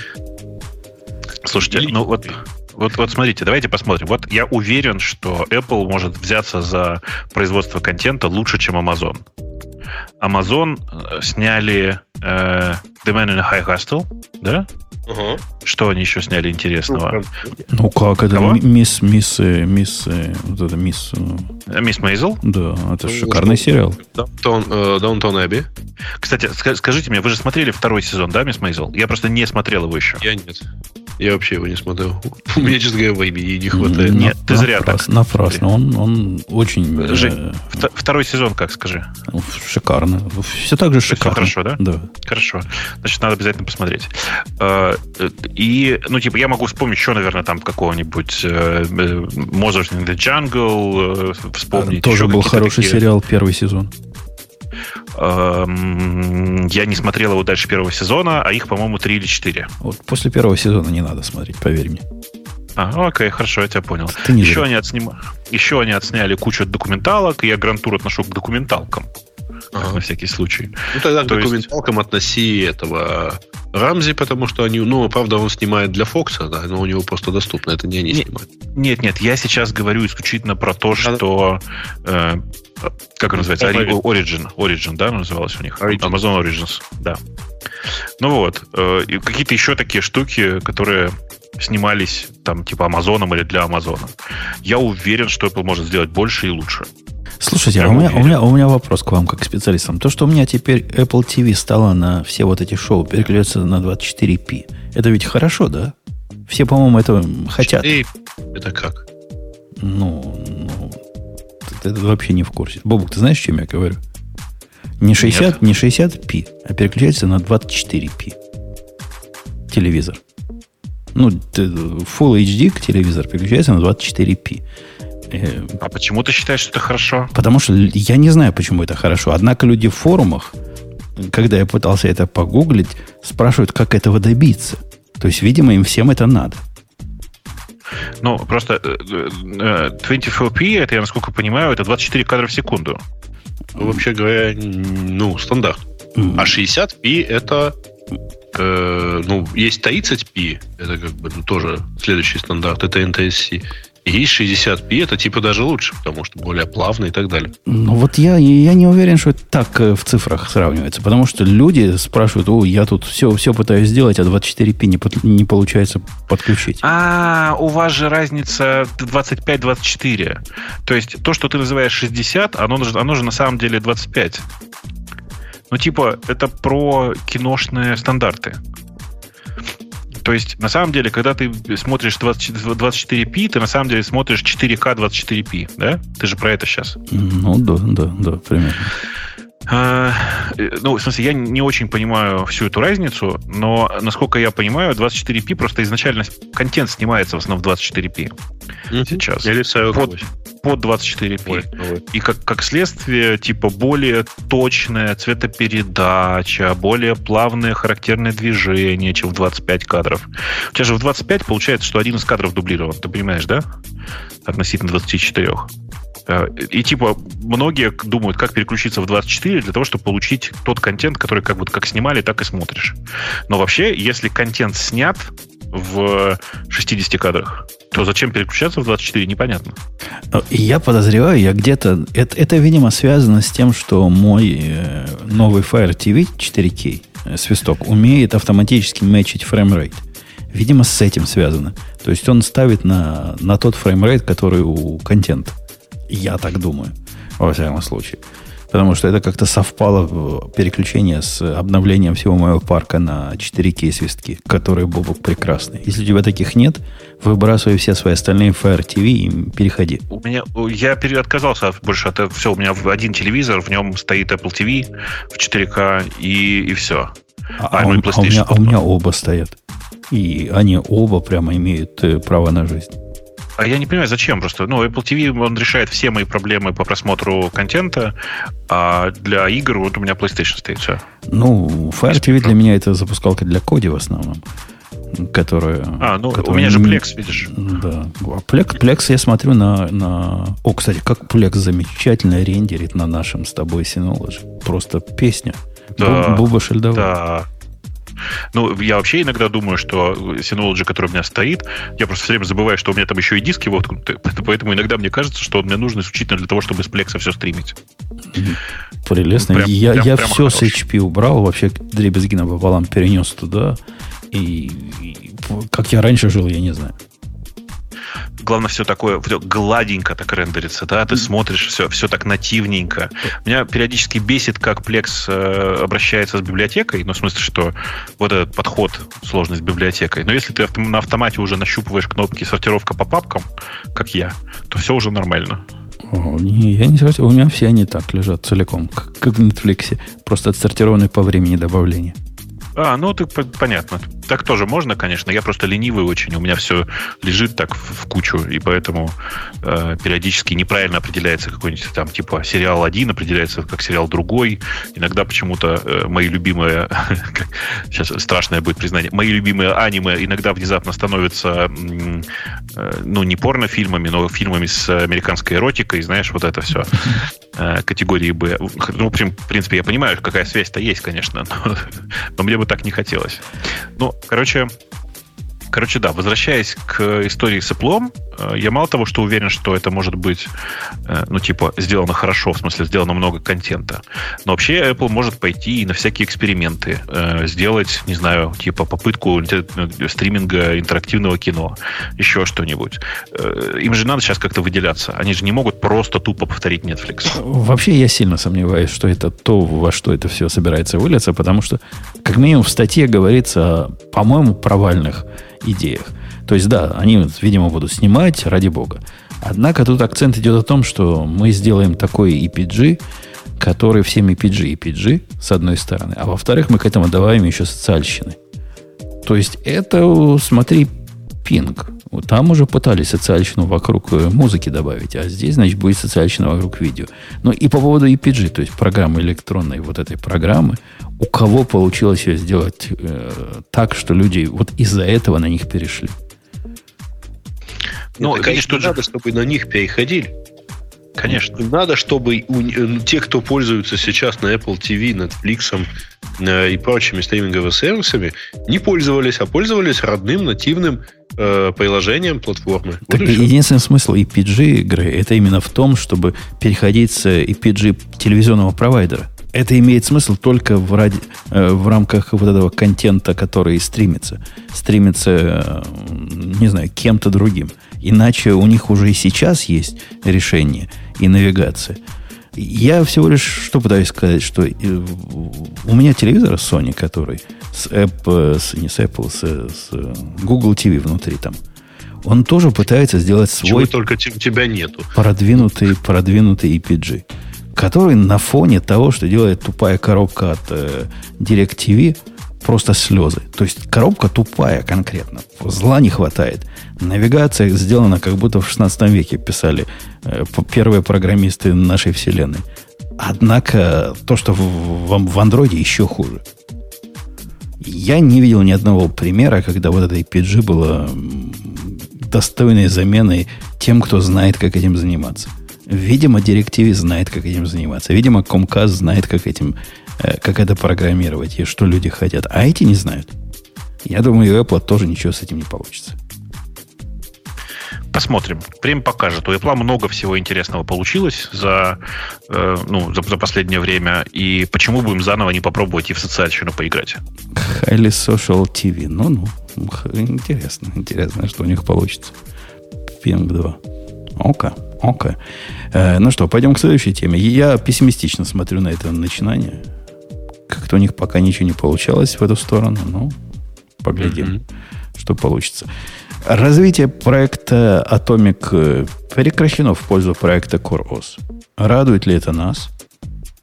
Я не знаю, по-моему, из всех нас всех только ты пользовался CoreOS, нет? А, не то, что я пользовался, я, я его оценивал в виде, можно этим пользоваться или нет, и были опасения, что этот проект закроется на фоне конкуренции с Atomic. Однако оказалось наоборот, оказывается, CoreOS э, будет э, цвести и пахнуть, а Atomic, значит, все, и, и похоронить. Ну, для, для любителей Корос это скорее плюс, чем минус.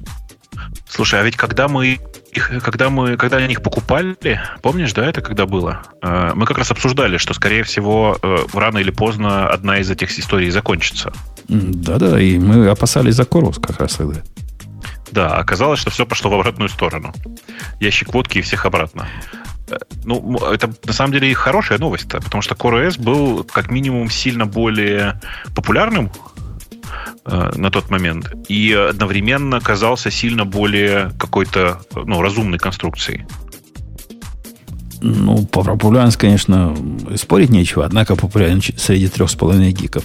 Тут э, злые языки говорят, что вот такое смещение приоритетов со своего проекта на купленный проект связано не, не с их осознанным решением, а такой один из артефактов, собственно, того, что Red Hat теперь не совсем сам по себе.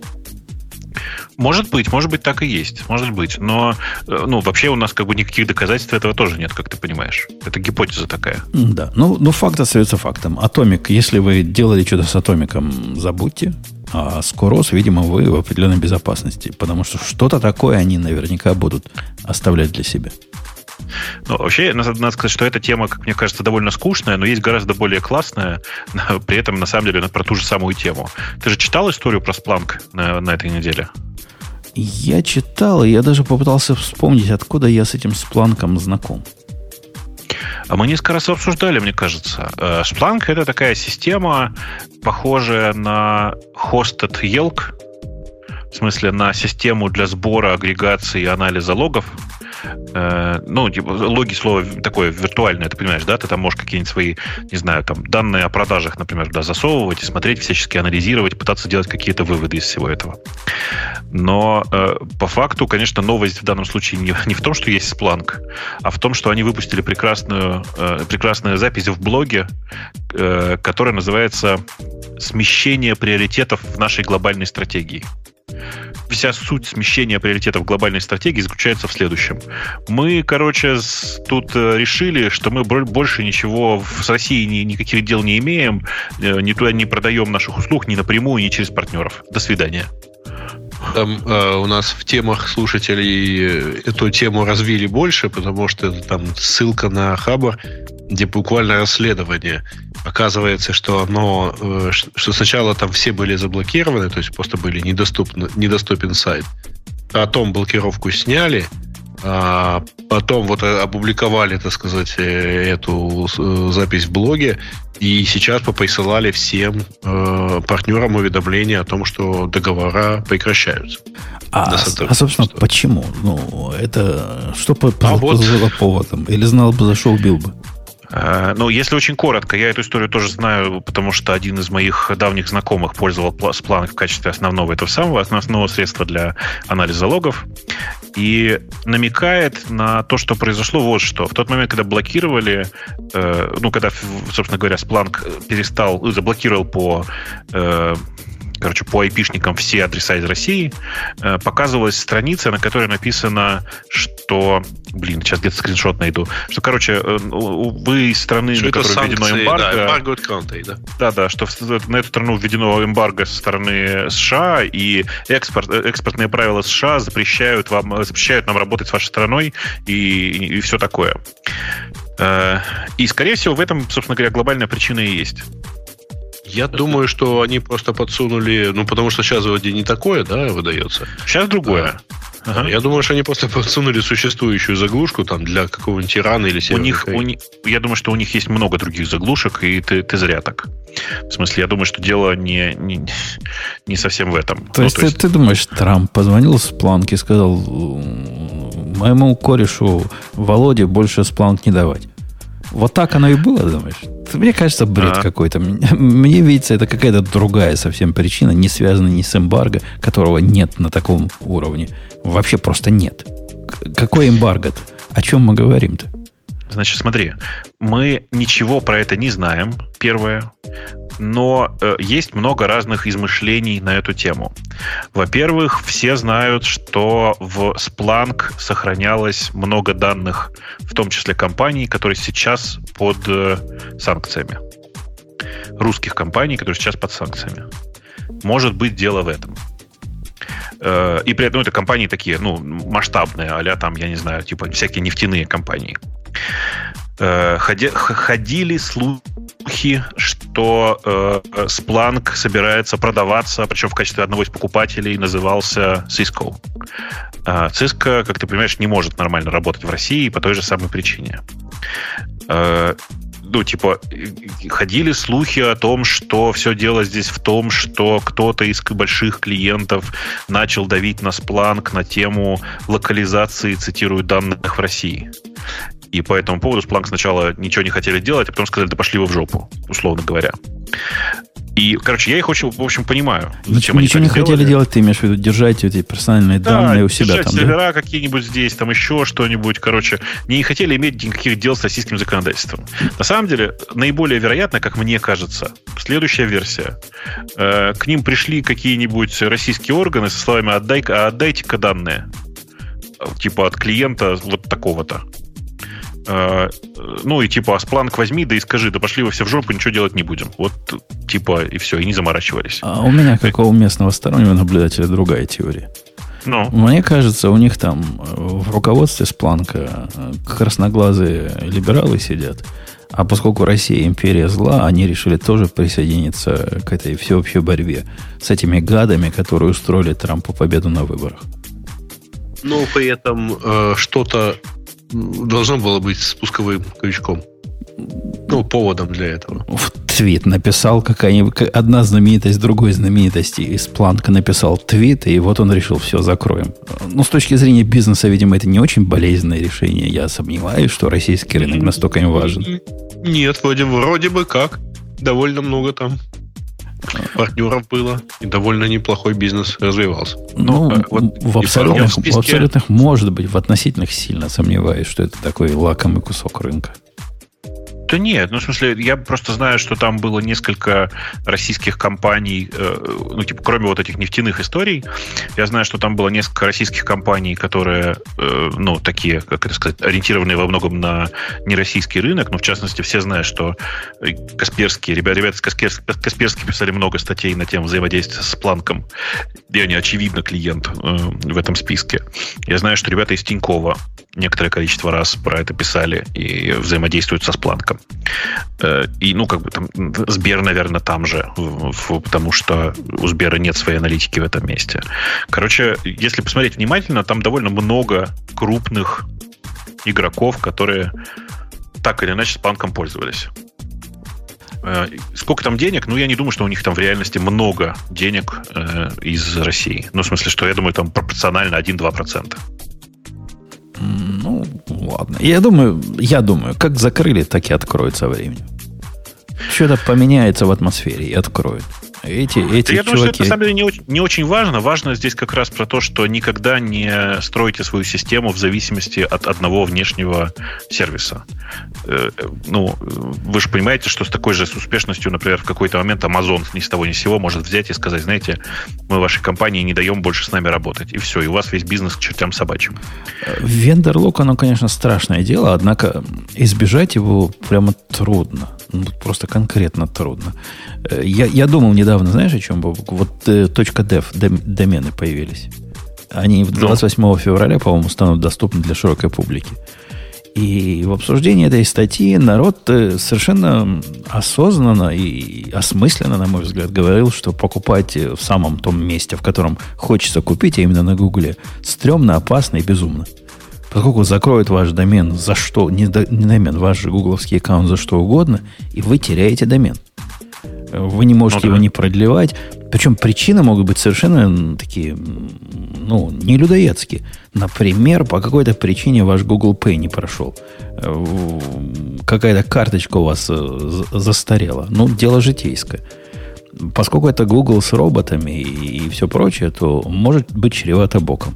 И было чревато боком. Однако вопрос у меня такой, а, собственно, как быть?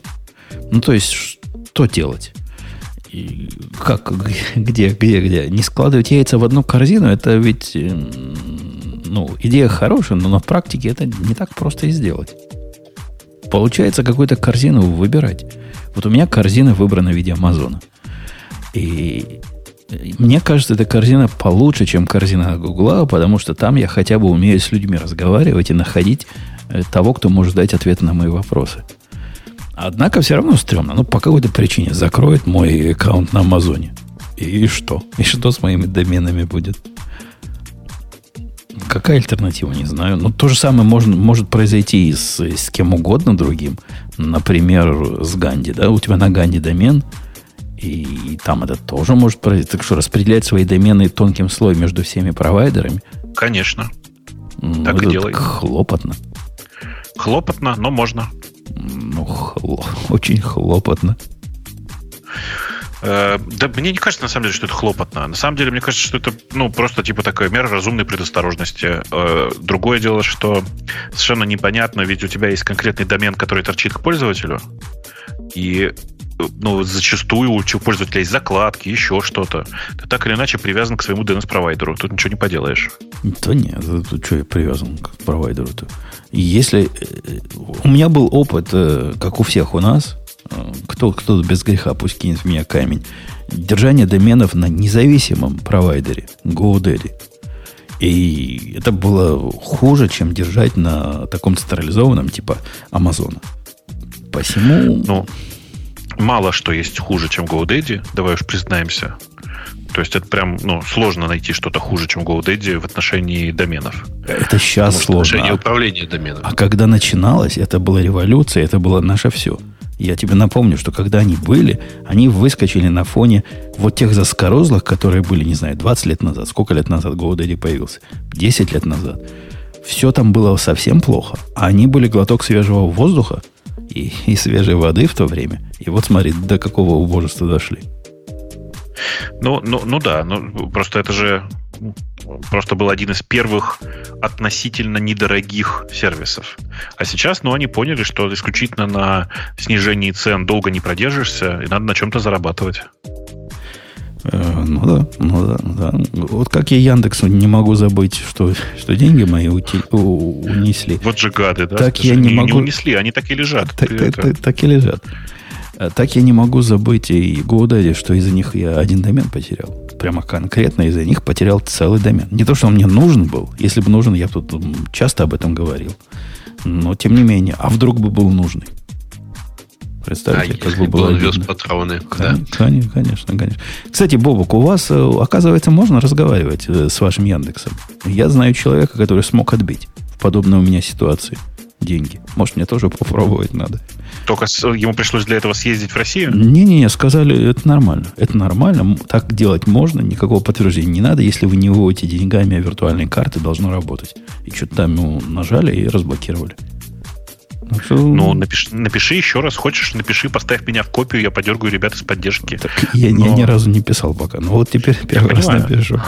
Ты думаешь, они тебе так должны догадаться? Ну да, думал, может, само починится.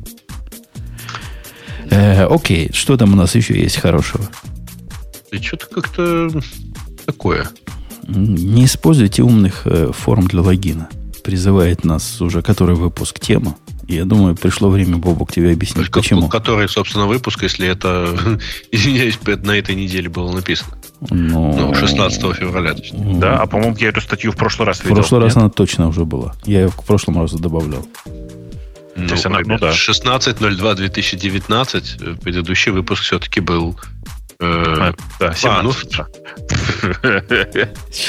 Это считать не умеет. Как раз 16 и был. А ну, вероятно, он был 16 вечером, а статья 16 утром.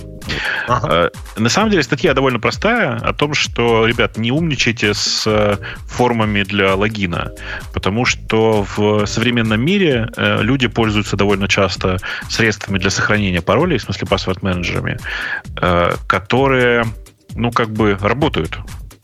А когда вы пытаетесь умничать, э, то э, эти, фор, эти способы перестают нормально работать.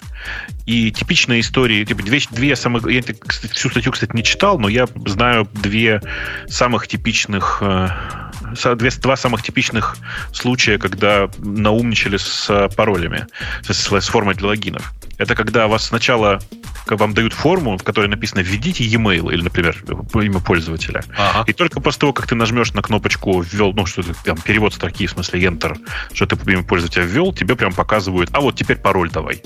Mid, этот Midway USA делает так, я не далее, как вчера да, туда так заходил. делает еще Amazon, и, Гриша, извини, так делает Яндекс. Amazon делает не так. Amazon делает э, по-другому. Имя и пароль они на одной странице дают, ну, во всяком случае, для Amazon консоли. Ага. Однако вот этот код, э, MFA код, они дают тебе на, на новой странице, что тоже... Не, не, если ты, вот если, я не знаю, на самом деле, у меня не включено, по-моему, MFA, вот. Но там просто вот это выглядит так. Сначала введите e-mail, нажмите submit, а потом мы вам покажем поле для ввода пароля на следующей странице. Ну, у меня оно как-то запомнило. Не, и в одном, в, есть, в одном еще, есть еще на самом деле прикольные вещи, типа, например, вы контролируете валидность э, полей, ну, ввода в поле каким-нибудь JavaScript, который не понимает, когда в него что-то вставляет паспорт менеджер. И он, не, вот, ну, он считает, такое, что туда такое, ничего не введено. Такое уже редкость. Э, примерно такая же редкость, как и такие места, куда... Ты знаешь, да, есть такие, бобок, места, куда нельзя вставлять ничего. Вообще нельзя. Ну, Прямо да. они борются так, дебилы. Меня, меня, меня отдельно радует место, куда нельзя ввести э, к этому, к этому поистам номер кредитки. Вот в эти моменты мне хочется убивать. А, а, а, это четыре отдельных поля, да? Это, да, да, это да, частый, частый случай, как ни странно. Да. То есть количество идиотов среди нас, среди наших коллег просто велико. Э, Жень, на самом деле, я просто хотел сказать, что Э, конечно, формы для логинов это просто самая страшная проблема. Чтобы карточку я ввожу там один раз, я не знаю, в, в месяц в среднем, а формы для логинов я пользуюсь регулярно. И несмотря на то, что Сережа говорит, что в Яндексе так же, в Яндексе чуть хитрее. Оно так и есть. Ты сначала вводишь логин, потом пароль. Но, по счастью, э, все паспорт-менеджеры это хорошо понимают. Вот эту конкретную реализацию все хорошо понимают. Хотя она мне тоже очень не нравится, честно скажу. Uh-huh. Ну вот, но вообще, конечно, самое, это прямо, прямо, прямо бесит. Прямо бесит, когда ты не можешь сходу все это сделать. А Алекс говорит, что э, в Амазоне удобно, потому что, потому что OnePassword дебилы. Ну, если перевести это на человеческий язык. В OnePassword нельзя автоматически заполнить э, второй фактор. Его можно через очень секретный а, клипборд только сделать. Вообще-то можно. Нельзя, не заполняется сам. Не, за... не, не сам, конечно, он не заполняется, но а почему, почему, конечно? Конечно, он генерится. Но почему он, конечно, не заполняется, я не понимаю. почему через клипборд это значит безопаснее?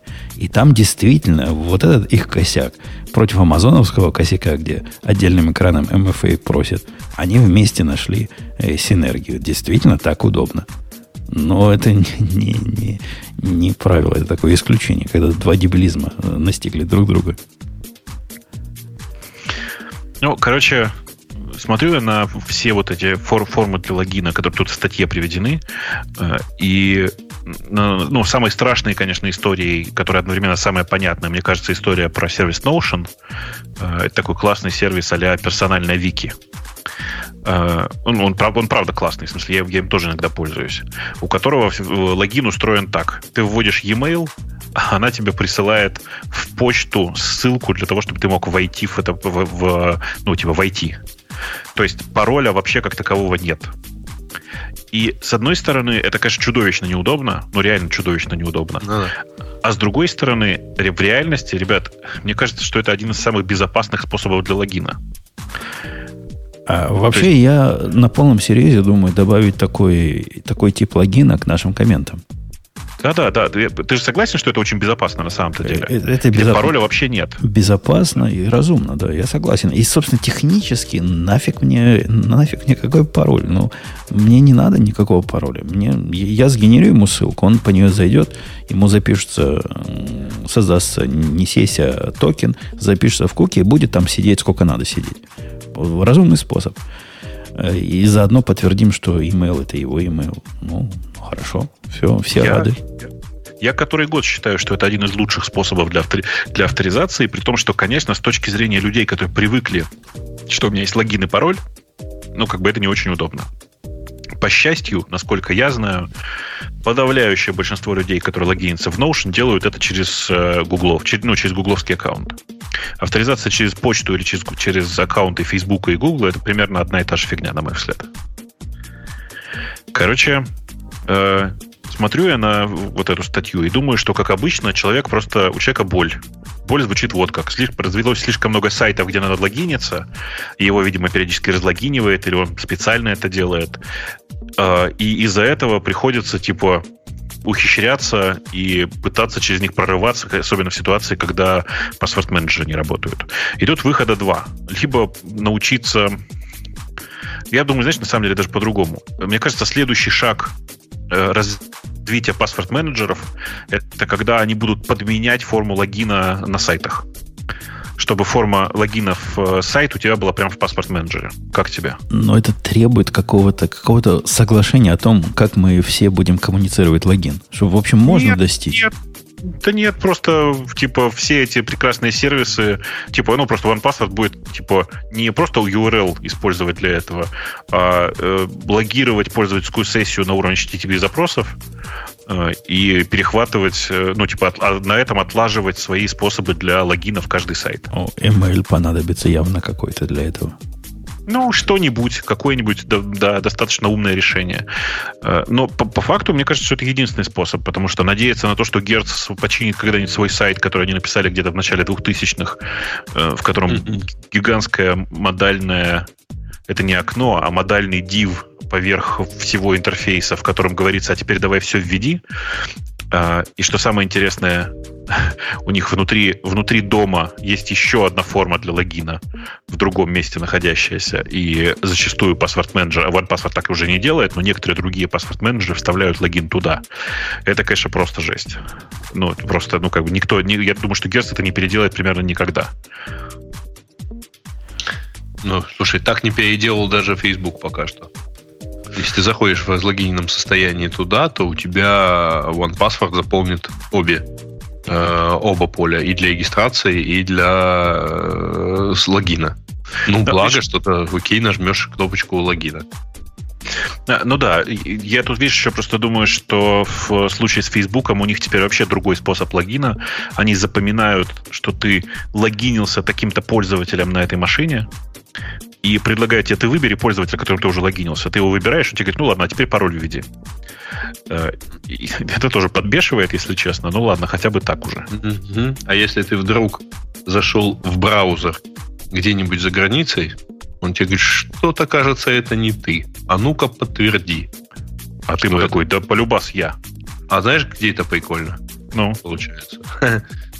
Это прекрасно так, ставит тебя в непонятную позицию. Если ты, например, попытай, пытаешься подключиться к Wi-Fi в ресторане, где одна из опций подключиться, ну, типа, поставить лайк в Фейсбуке, черт с ним, ребята, выпросили, молодцы, и еда вкусная.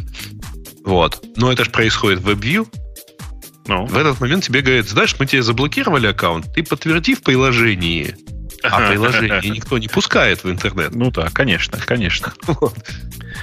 И как-то, да. в общем, глупо себя чувствуешь, тем более, что ты-то в Wi-Fi, поэтому ты, э, ты теперь должен пойти, сказать, забыть эту сеть, поднять роуминг, зайти оттуда, подтвердить, вернуться, опять залогиниться.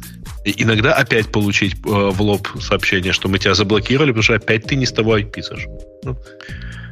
Слушай, ну вообще вот вся эта идея проверки по IP, она особенно классная, когда э, Господи, где же это был? В одном из хилтоновских отелей, где э, в тот момент, когда появляется форма Wi-Fi, говорит, а давай-ка ты залогинься своим хилтонским номером.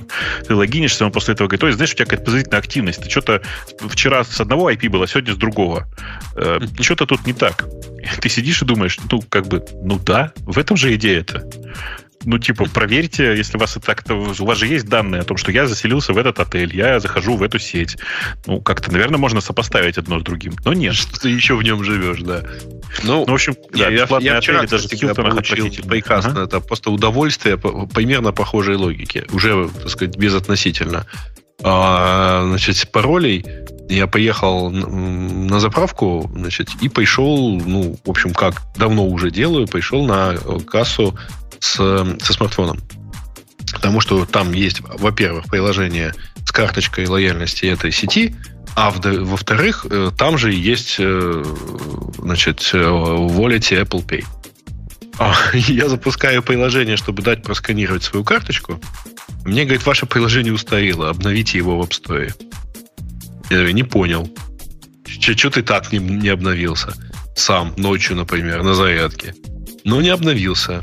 Ну, говорю, хорошо, ладно, сейчас буду обновляться, вы пока заправляете. Я начинаю обновляться, и через э, где-то минуты две понимаю, что я подключился к местному Wi-Fi на заправке, а там, видимо, э, шейпят трафик после какого-то быстрого момента.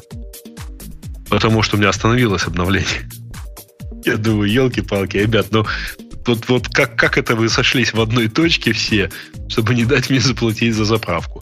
Ну, отрубил Wi-Fi, докачал через LTE и дал просканировать. Не, не идти же на мороз за То ты, ты, ты один из тех, э, прости за прямоту дятлов, который подключается к открытым Wi-Fi. То есть ты один из них. Вот у нас, дорогие слушатели, есть один такой. В смысле, а как еще-то?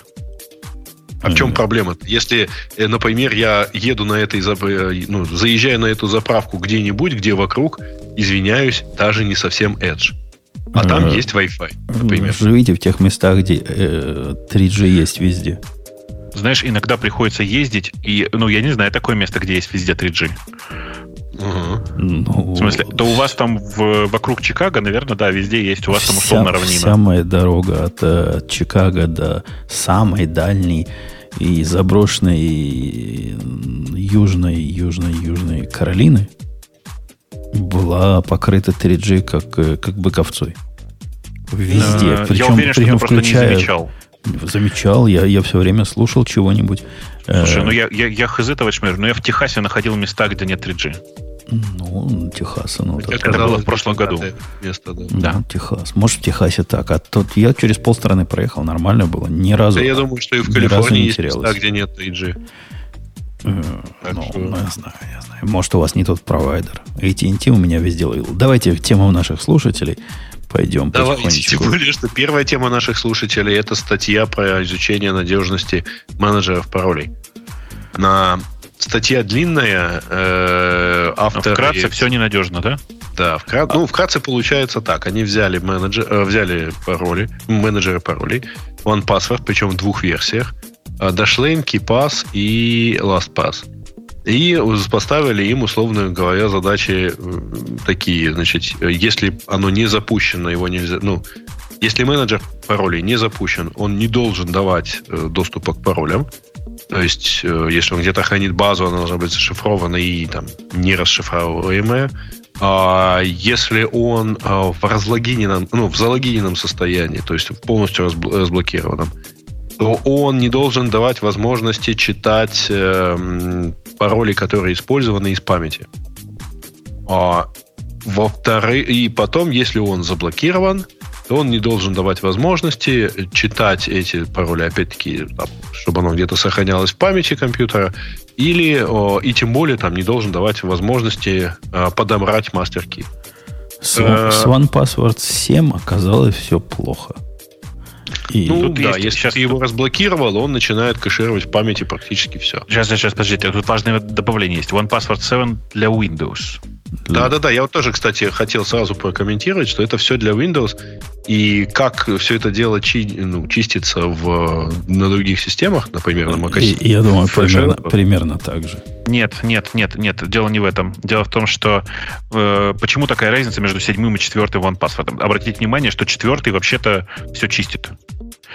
А, а седьмой, простите, нет. Причина здесь вот в чем. И кажется, кто-то у нас в комментариях даже про это написал. Э, OnePassword 7 переписали на C-Sharp, э, в котором, по-честному, если нет простого способа очистить память. Ну, то есть, как бы они переписали программу, которая про безопасность, на языке, который не предусматривается средств для работы с безопасностью. Как вам такое, mm-hmm. Илон Маск? Козлы. Ну, ну как это ну, позор, это вон из профессии. Вообще, эта статья пугающая. Мы в 1Password, и не только мы, а, в общем, вся секретная индустрия про 1Password хорошо говорит. А это ведь такой факап, что всем факапом факап.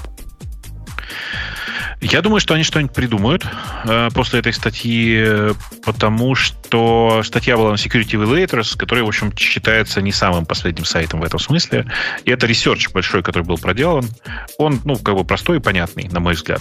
Э, хорошо, что э, чуваки из OnePassword хоть как-то задумались. А ты думаешь, они задумались? Ты какую-то реакцию Я от знаю, чуваков да, видел? Да, а ты, знаешь, да, ты посмотри, в форуме OnePassword саппорте есть большой разговор на эту тему. И, и к чему пришли? Э, ну, типа, там ничего конкретно такого, никакого конкретного ответа там нет, но судя по тому, что э, чуваки продолжают про него общаться, и я прямо сейчас пойду посмотрю, у меня где-то в закладках он есть. Э, да, разговор продолжается вот прямо сейчас еще. Э, то есть, типа, скорее всего, их всех додавят до этого состояния. То есть, ну, как бы, типа, какой-то процесс есть там. Ну, процесс пошел, молодцы. Ну, хорошо, что мы живем в мире, где есть независимые э, исследователи вот таких вещей. А, у нас, в, да, у нас в, в, в том же самом трейде на, в темах есть ссылка как раз на этот, на этот форум поддержки, где uh-huh. есть этот тред. Ты можешь его почитать, кстати, он неплохой.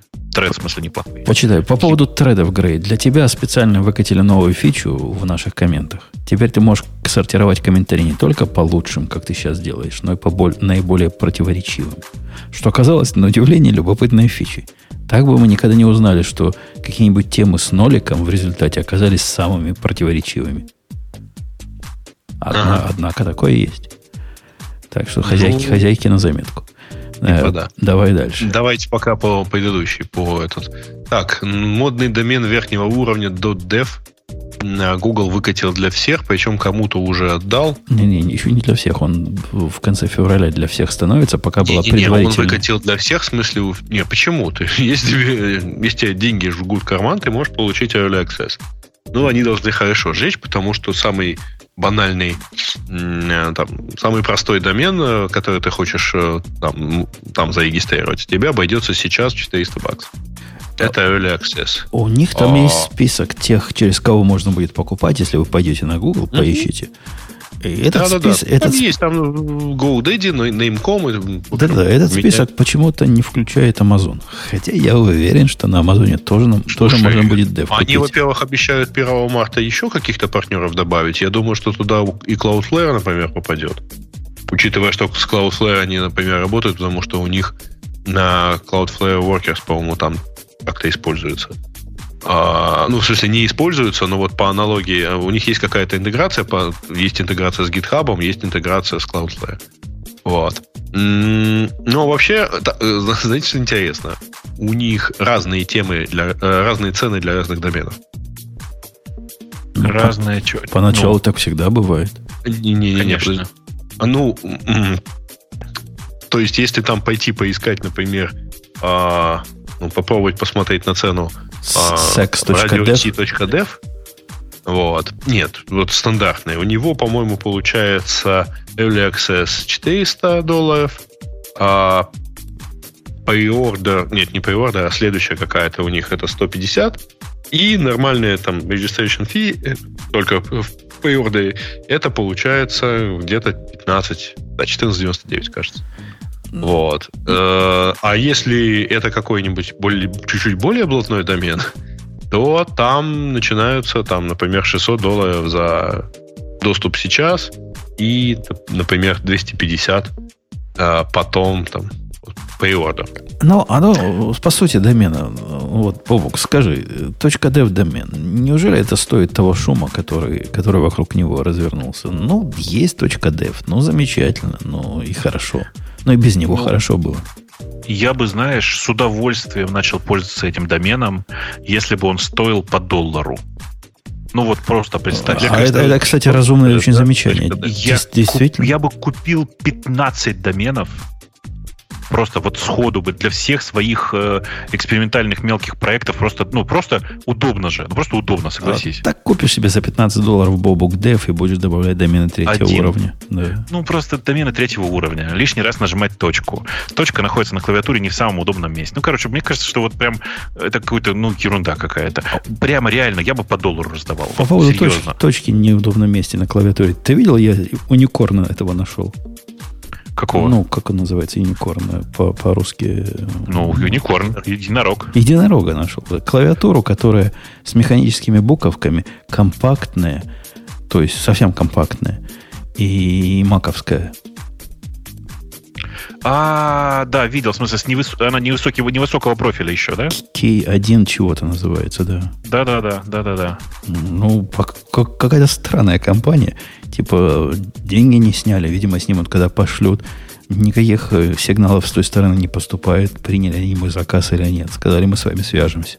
Видимо, большая очередь стоит на, на единорогов китайщина. Какая-то там лютая китайщина, конечно, но ну, за такие деньги... производство китайщина. Да, но это, это конкретно китайщина. будем, будем ждать. 70 долларов цена вопроса. Э, ну, ты когда они до когда дойдет, ты расскажи, как оно, потому что это прямо интересно само по себе. Мне тоже практически э, оно не надо. Я полностью удовлетворен своей текущей коды ВАЗДом. Ничего мне лучше не надо. Однако вот эти с короткими синими клавишами, ну, любопытно, как оно будет по жизни. Я вообще последнее время зафанател, и прямо у меня много клавиатур разных, в смысле в разных местах поставлены разные клавиатуры. Э, и надо сказать, что это не слишком удобно, ну, потому что все-таки у меня везде ноутбуки, и приходится куда-то еще ноутбук девать. Я теперь хожу и думаю, как же, зараза, неудобно, что не бывает ноутбуков с механической клавиатурой. Вот как было бы классно. А, а вот это как раз ближе всего к ноутбучной клавиатуре и по размеру, и по высоте клавиш, и по ходу клавиш, и в то же время механически. И я вот исключительно поэтому. Кроме того, она wireless еще и с подсветкой. Ну, любопытно. Подсветка это, конечно, самое важное. Ну, ну прикольно. Я... Там есть RGB подсветка, там есть подсветка там 120 каких-то разных цветов. Она мигает. Я купил с одним цветом. Поскольку нищеброд, зачем мне много цветов? Мне один не особо нужен. Ну да. Я тоже не очень понимаю, зачем, но все равно. Э, просто это красиво. Это просто красиво. Да, да, да. А слушайте, а почему у макбуков, вот у меня вопрос, я недавно заметил. Эм, то ли я тупой, то ли лыжи не едут. Почему у макбуков подсветка клавиатуры включается только после того, как двинешь э, мышкой? На, нажимаешь на клавиатуру, она не зажигается. А вот надо двинуть тачпэдом, и после этого только зажигается клавиатура. Блин, я никогда такого не замечал. А, а ты ну, реально сейчас. Ты начинаешь набирать и зажигать. Не, у меня не зажигается. И у тебя, я уверен, не зажигается. И Может, настройка какая-то такая есть? Нет? И чтобы я так знал, где такую настройку найти. Пусть нам я в чатике подскажут. У меня все выключено. В смысле, я прям выключаю подсветку всегда. Ну, это какое-то странное, странное соглашение. Ладно, давайте. Про девы понятно, опускайте ниже. Ага. Ну, давайте. Дальше про, пропускаем девы. Трэвис CI уволил большую часть команды. А, ну в смысле, новый владелец ну, да. Трэвиса разогнал большую часть э, команды. Ну вот, а RethinkDB ну, нам говорили, что нет бизнес-плана. Вот был бизнес-план. Смотри, выход на продажу себя кому-то. Трэвис-то это как раз тоже такая тупиковая ветка э, бизнеса. Да, на мой взгляд, да. И... Только у них получилось. Да. Я не знаю, почему они продали, но тем не менее продать можно, оказывается, даже такие странные средства для разработчиков. А, по-моему, ага. Travis вообще был, я не очень помню, они поднимали инвестиции или нет, но помню, что они, по-моему, сами по себе без, ну, типа, вроде сами развивались, без инвестиций. короче, да? Ну, типа, в чистом виде на бутстрепе, а потом э, у них же был краудфандинг, э, и вроде им кто-то скидывался. Молодцы. Но то, что теперь разогнали всех, ну, это дело понятное. Чего они, собственно, ожидали после того, как продаются какой-то большой компании, которая явно их купила не за красивые глаза, чтобы деньги делать. А, ну, я даже не знаю. А ты думаешь, не за красивые глаза? Ты думаешь, людей просто купили? Я думаю, что да. Ну, Че, а зачем, зачем же тогда поувольняли половину команды? Потому что оказалось, что они не такие классные, как хотелось. Тоже может быть, тоже может быть. Но, я однако, просто, однако... помню, ребята из, да, из Тревиса, они же в Берлине сидят, если я правильно помню. И ну, в Берлине бывает острая нехватка людей. Что тут? Ну, возможно, возможно, возможно. Я, я никогда не был в восторге от Тревиса, и то, что он если он действительно пропадет меня не так, чтобы сильно я расстроит, особенно на фоне того, что у GitHub теперь тоже есть свой собственный Travis с блэкджеком и, и девушками. Всем. Да, да, да. да. Хотя мне не удалось пока этот, э, э, как он, Actions называется, вменяемо uh-huh. подключить ни к чему. У меня есть в планах заняться этим и вменяемо подключить к чему-то относительно сложному. Эм, ну, пока, пока не особо получается. Э, да. Э, что там еще есть из новостей? Смотрим, нет? Redis Смотрим. поменяли лицензию на расширение Redis. Что-то нам пора заводить юридический подкаст, по крайней мере, про лицензии.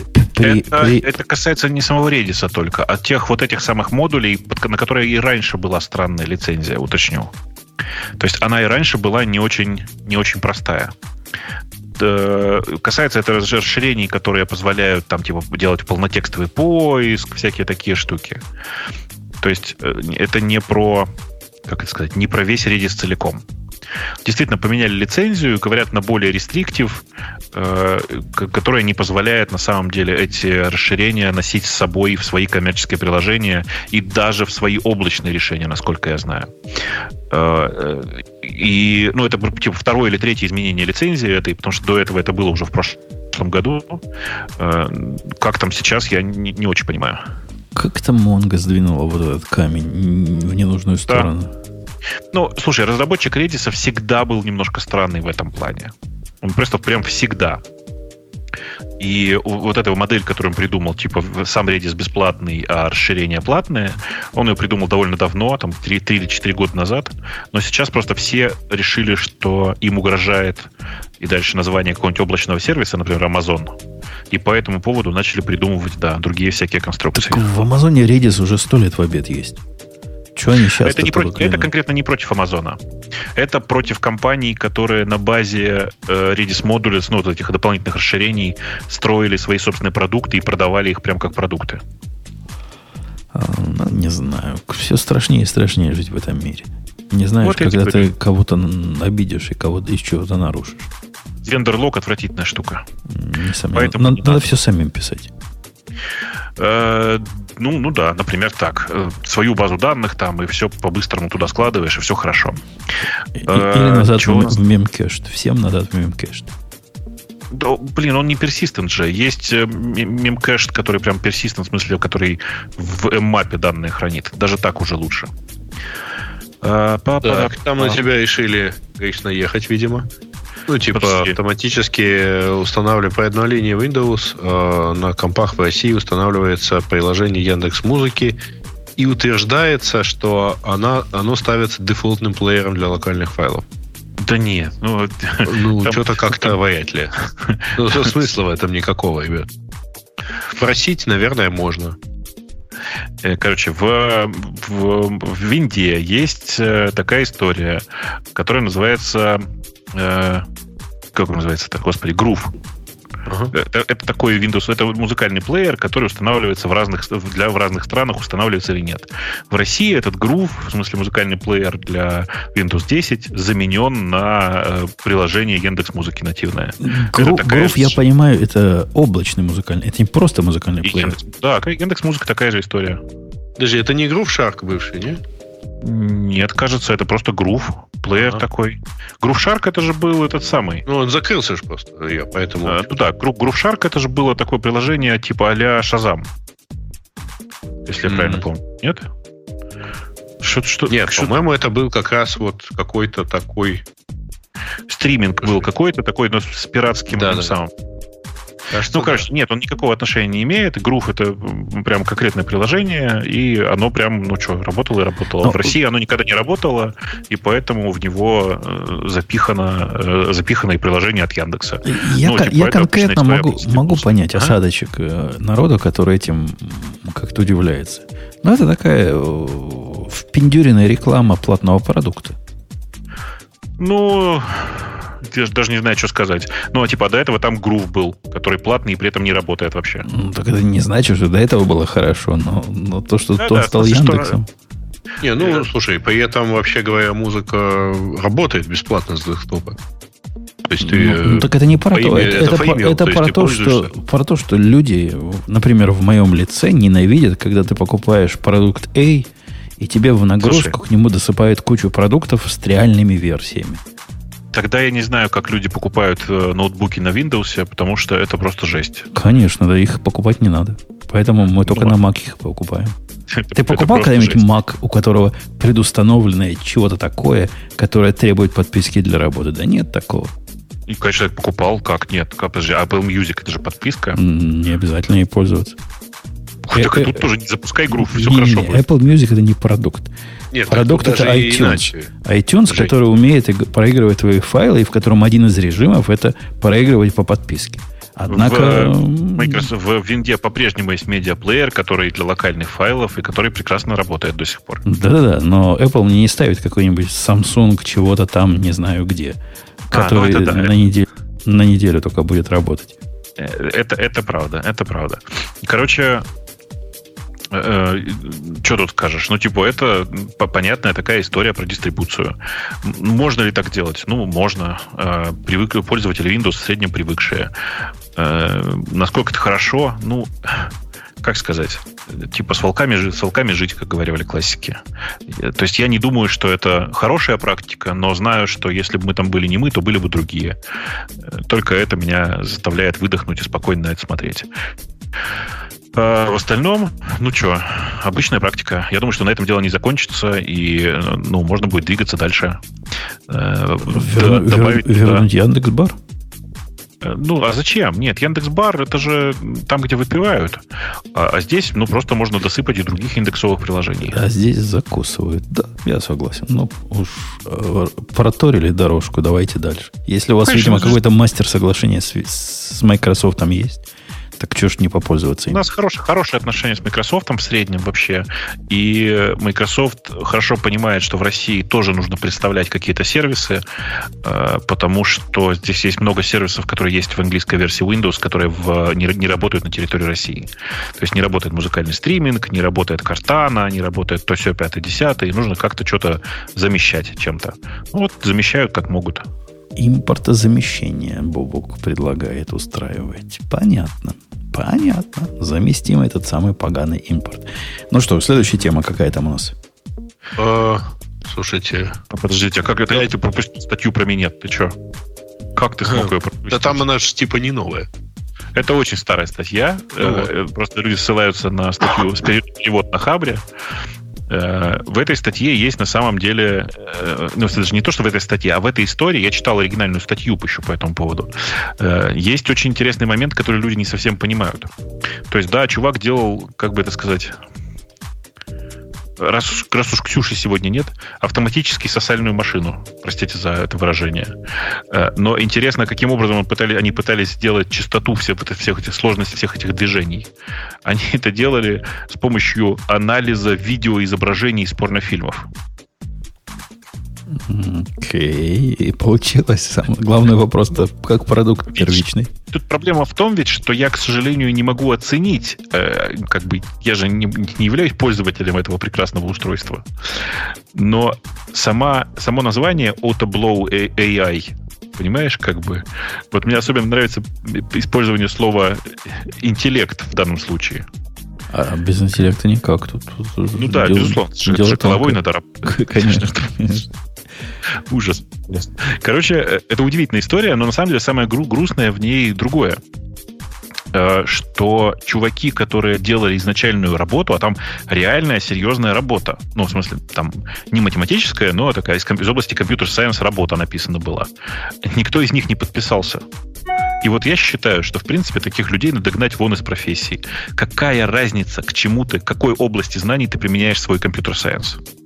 Вот так, по-честному, если. Ну, им как-то стремновато, чтобы их потом ассоциировали. А это вот тот чел, который сосальную машину придумал. Ну, вот так, как-то им, да. Видишь, тот, который придумал, это заказчик непосредственно. Он как раз не скрывается. А вот ребята, которые делали математику для всего этого хозяйства, э, они типа просто скрывают. Я не знаю, почему так. Ну, типа, ну, по-моему, это глупо. Могло быть, кстати, хороший такой пункт в резюме. Конечно. А вы видели эту замечательную про резюме статью на, на, на Reddit? Она была первая, по-моему, пару дней назад. Как чуваки искали девопса себе. Ну, прямо девопса, вот как они понимают девопса. И нашли чуть э, кандидата, который более чем фантастический. У него там резюме из восьми страниц. Каждая страница заполнена мелким почерком всеми ключевыми словами, которые могут быть. Все технологии, которые есть. В общем, не бывает таких людей, понимаешь? Не бывает. А вот они нашли такого единорога себе. И устроили ему интервью по скайпу. И говорят, как-то странно он себя ведет. Как-то глазами косит. Его, как, как, как задашь, как, задашь какой-нибудь вопрос, который не, не про личное что-нибудь такое, ну, там, к, когда спрашивали, какой у тебя автомобиль, а как ты любишь корветы, он весело отвечал. А когда спрашивали чего-нибудь по резюме, он сразу глаз переводил куда-то в другое место. Оказалось, что у него там команда помощников на заднем плане работала и отвечали ему на все вопросы в реальном времени. И, судя по всему, он собирался так дальше и работать. То есть такой надомник, который берет работу на себя, а потом более другим и дешевым индейцам отдает на выполнение. Вот такая, ага. вот, вот такая вот история. Потрясла весь мир. При этом народ говорит, а что вы? Ну, собственно, какая вам разница? Взяли чувака, он работу делает, к пуговицам претензии есть, что еще надо? Ну, как-то в этом есть даже, даже какое-то зерно. Умеет организовать работу. Да. да. И так, и так тоже бывает у людей, да. Короче, тема про э, как это про искусственный интеллект, который цитирую сосет член, это цитата. Сейчас я не вообще мне кажется, что это очень сексистский, сексистская тема. Жалко, что нет Ксюши, вы бы с ней с удовольствием обсудили. Предлагаю обсудить это в следующем после шоу. Ну, да, а, не, а зря, не, не зря говорят, что ваш э, искусственный интеллект сакс. Вот, вот теперь понятно, чего именно. Да, да, просто вообще, он прям как пылесос. А, АВС выкатили новые Bare Metal инстансы для Elastic. А слушай, а скажи мне, пожалуйста, а ты пробовал амазоновские э, армовские решения, нет? Нет, у меня никаких задач таких нет, куда бы мне казалось это разумным использовать. Просто у меня есть несколько, и мне прямо интересно, потому что я тут просто на днях прочитал классную статью на тему того, что с точки зрения, э, как это, ну, эффективности по цене, если ты делаешь сервис, который типа поддержит много коннекшенов, но на самом деле мало интеллектуальный, то решение на арме получается эффективнее почти в два с половиной раза. А, и прямо интересно посмотреть. Ну, вот это, это та, которая у них называется, гравитон у них называется, да? Ну, любопытно. Если у тебя такие задачи есть, ты попробуй на что-нибудь такое. Да-да-да, я, я прям я собрался уже, потому что, в принципе, там цены какие-то человеческие, э, даже для э, этих самых, для 2x Large. Там вполне себе человеческая цена в 20 центов. Ну, и можно попробовать. 20 центов это прям дороговато. Это дороговато, но для эксперимента сойдет, как ты понимаешь. Сойдет. Через час потушишь. Я, я отсортировал по контроверсиал, по противоречивым по этим темам. Uh-huh. И получил, я не знаю, насколько любопытный список, но другой. Ну, так. Most controversial. Так. Uh, JetBrains и BuildSoft agreed to enter strategic collaboration. А что там контроверсийного-то? Ну, ну просто у него индекс, хорошо вы понимаете, индекс, Гриша, индекс, Женя, как оно считается? Индекс кон, а, сложно. Индекс контроверсности у него 8. Это прямо высокий индекс. То есть, например, ты можешь такой индекс достичь, если у тебя будет 8 за и 8 против. Вот самый простой способ достичь. Ага. Скорее всего, так и было, потому что у него 0 в конце концов получилось. Ну, вот так вот. Э, считается таким же украденным алгоритмом из, из Reddit. Ага. Ну, в Reddit да, не ну, так просто, если что. Ну, во всяком случае, в старом Old Reddit это в прямо старом. конкретно да, с, да, да. с питона я перенес на, на Go. В 2009 году так было. Ну да, да примерно так и было.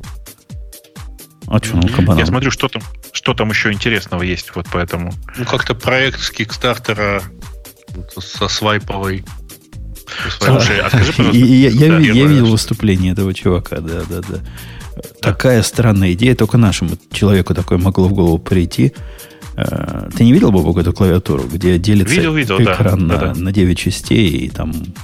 Ну, это надо большая голова, чтобы уметь так вводить. Это какой-то Palm Pilot э, жесты вернулись. Mm-hmm. Граффити. Это, как граффити у них называлось, да, mm-hmm. да, граффити. Э, что я смотрю еще? А, так, э, скажите, а вы читали прекрасную историю? Да, я, я просто промотал уже вниз про 16, 16-дюймовые макбуки. Ты что? Как вам? А, Которые слухи, будут... Да. И не только, кстати, их. В тушке вот. 15-дюймового.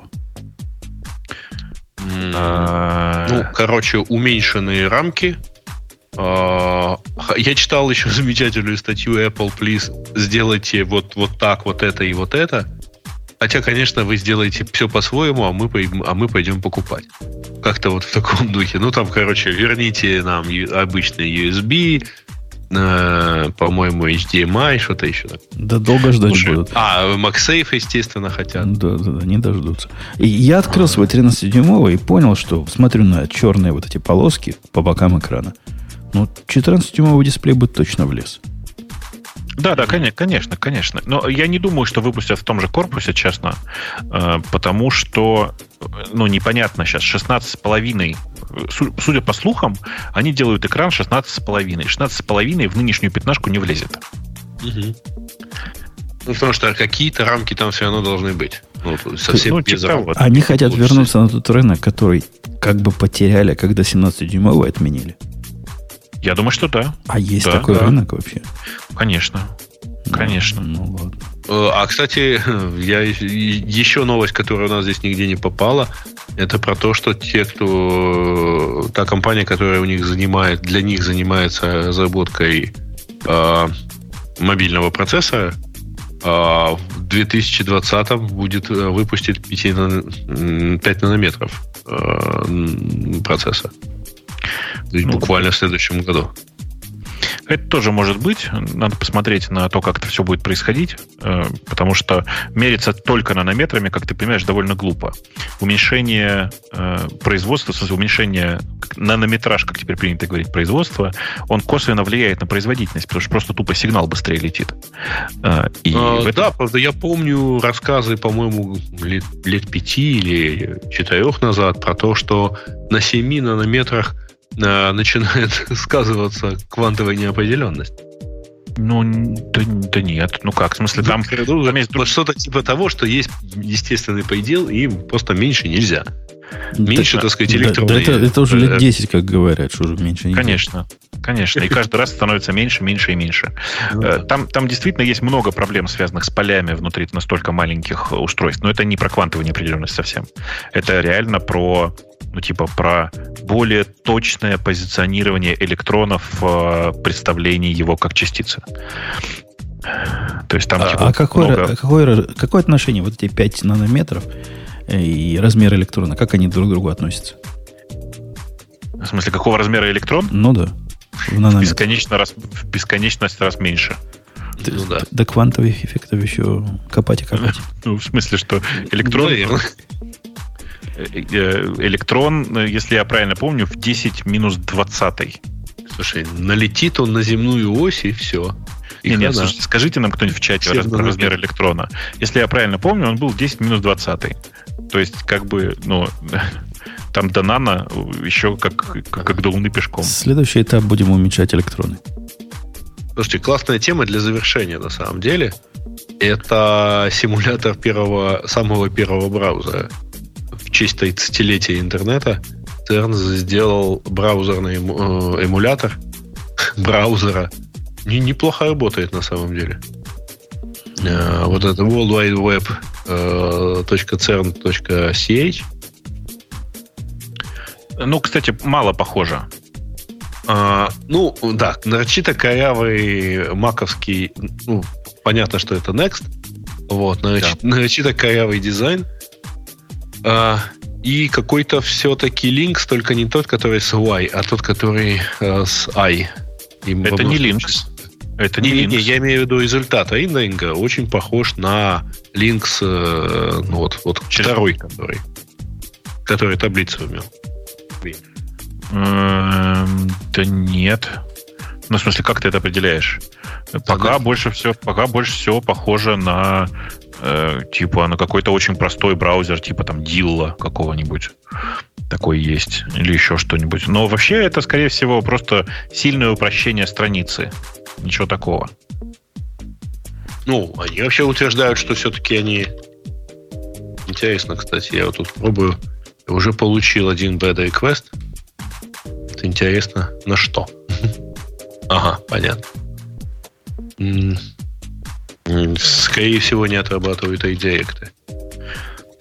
Ну, что, прикольный, прикольно, прикольный браузер. Правда, я не, не вижу, где тут URL вводить. Это так все в порядке. Uh, open from uh, document open from full document reference. Окей, okay, ну посмотрим на радио T. Что может быть, что может быть лучше, чем проверить радио.t.com? Только введи полностью с протоколом. А у нас нет протокола. Блин. В смысле, мы без протокола? Я HTTPS. Укажи ему. А, вот это надо вводить. Он мне сказал 400. Вот-вот. Mm-hmm. Он не умеет redirect. Mm-hmm. Он по умолчанию идет в HTTP. А, кстати, слушайте, а HTTPS тогда был? HTTPS тогда не было. Вот как он заходит до HTTPS? А он не заходит, он говорит bad request. Не, у меня зашло зашло, ну тебе повезло. Ну, блин, HTTPS, э, два слэша и так далее. Не? Не работает? У меня работает. Сейчас со второго раза попробую. О, смог. Ну что, нормально, узнаваемый сайт. Ну, никуда прогресс за эти годы не ушел. Только по ссылкам перейти нельзя. Ну, нельзя. Хотя, Самое прикольное, что по ссылкам перейти нельзя, но ссылки он примерно при этом э, нормально распаршил. То есть вот э, браузер... Э, а, на них надо просто double click делать, говорит. Double click ом, как, как, как в старом все, браузере. Все будет работать. Ага, да. понятно. Э, одним, один клик это же выделять, а double click это перейти по ссылке. Короче, все работает. А ссылку mm-hmm. в студию, пожалуйста, ссылку в студию. Комментариев нет. Ну, да, JavaScript не работает. Угу. Да, ну так все есть. Ну, аудио, аудио проиграет, кстати. Ну, не должен. Не, не, играет, не играет. Аудио не играет. Ну, Еще флеш от него потребуй, ну. Ну, много чего умеет. Ну, что там, круто. Не, ну, не так как позорно, как могло бы быть. Угу. А я, знаете, смотрю на это и думаю, блин, такая у меня ностальгия по Window и интерфейсу Next. Прямо, блин, что-то захотелось. Вот эти вот менюшки, выдвигающиеся слева. Ага. То, что каждую менюшку можно вытащить и держать отдельно на экране. Прям, угу. ух. Это как раз, да, это хорошо. Поработано. Да, у меня, у меня столько было ностальгии, поэтому я же, ну, типа, много пользовался э, Maker-то. Долго под ним жил, лет 5, наверное, 6, не знаю. Жень, ты Windows Maker пользовался? Ну, у меня до сих пор коробка под него есть. Коробка? Да. Это как? Ну, он продавался в виде продукта тоже. А, в этом смысле? Ну да. Ну, наверное, да. Да. Короче, в общем, это было весело, да. Вот если найти, где она у меня. Может, что, уже а выбросил при переезде. У нас, у нас есть что-нибудь это Кажется, еще все. в тем? Кажется, все. Ну, я тут, я тут завис на, на сайте, уже... по ссылкам хожу. Успокоиться не могу. Красота. Красота. Э, ну что, мы даже уже controversial проверили темы, так что уж, уж покрыли как быковцу.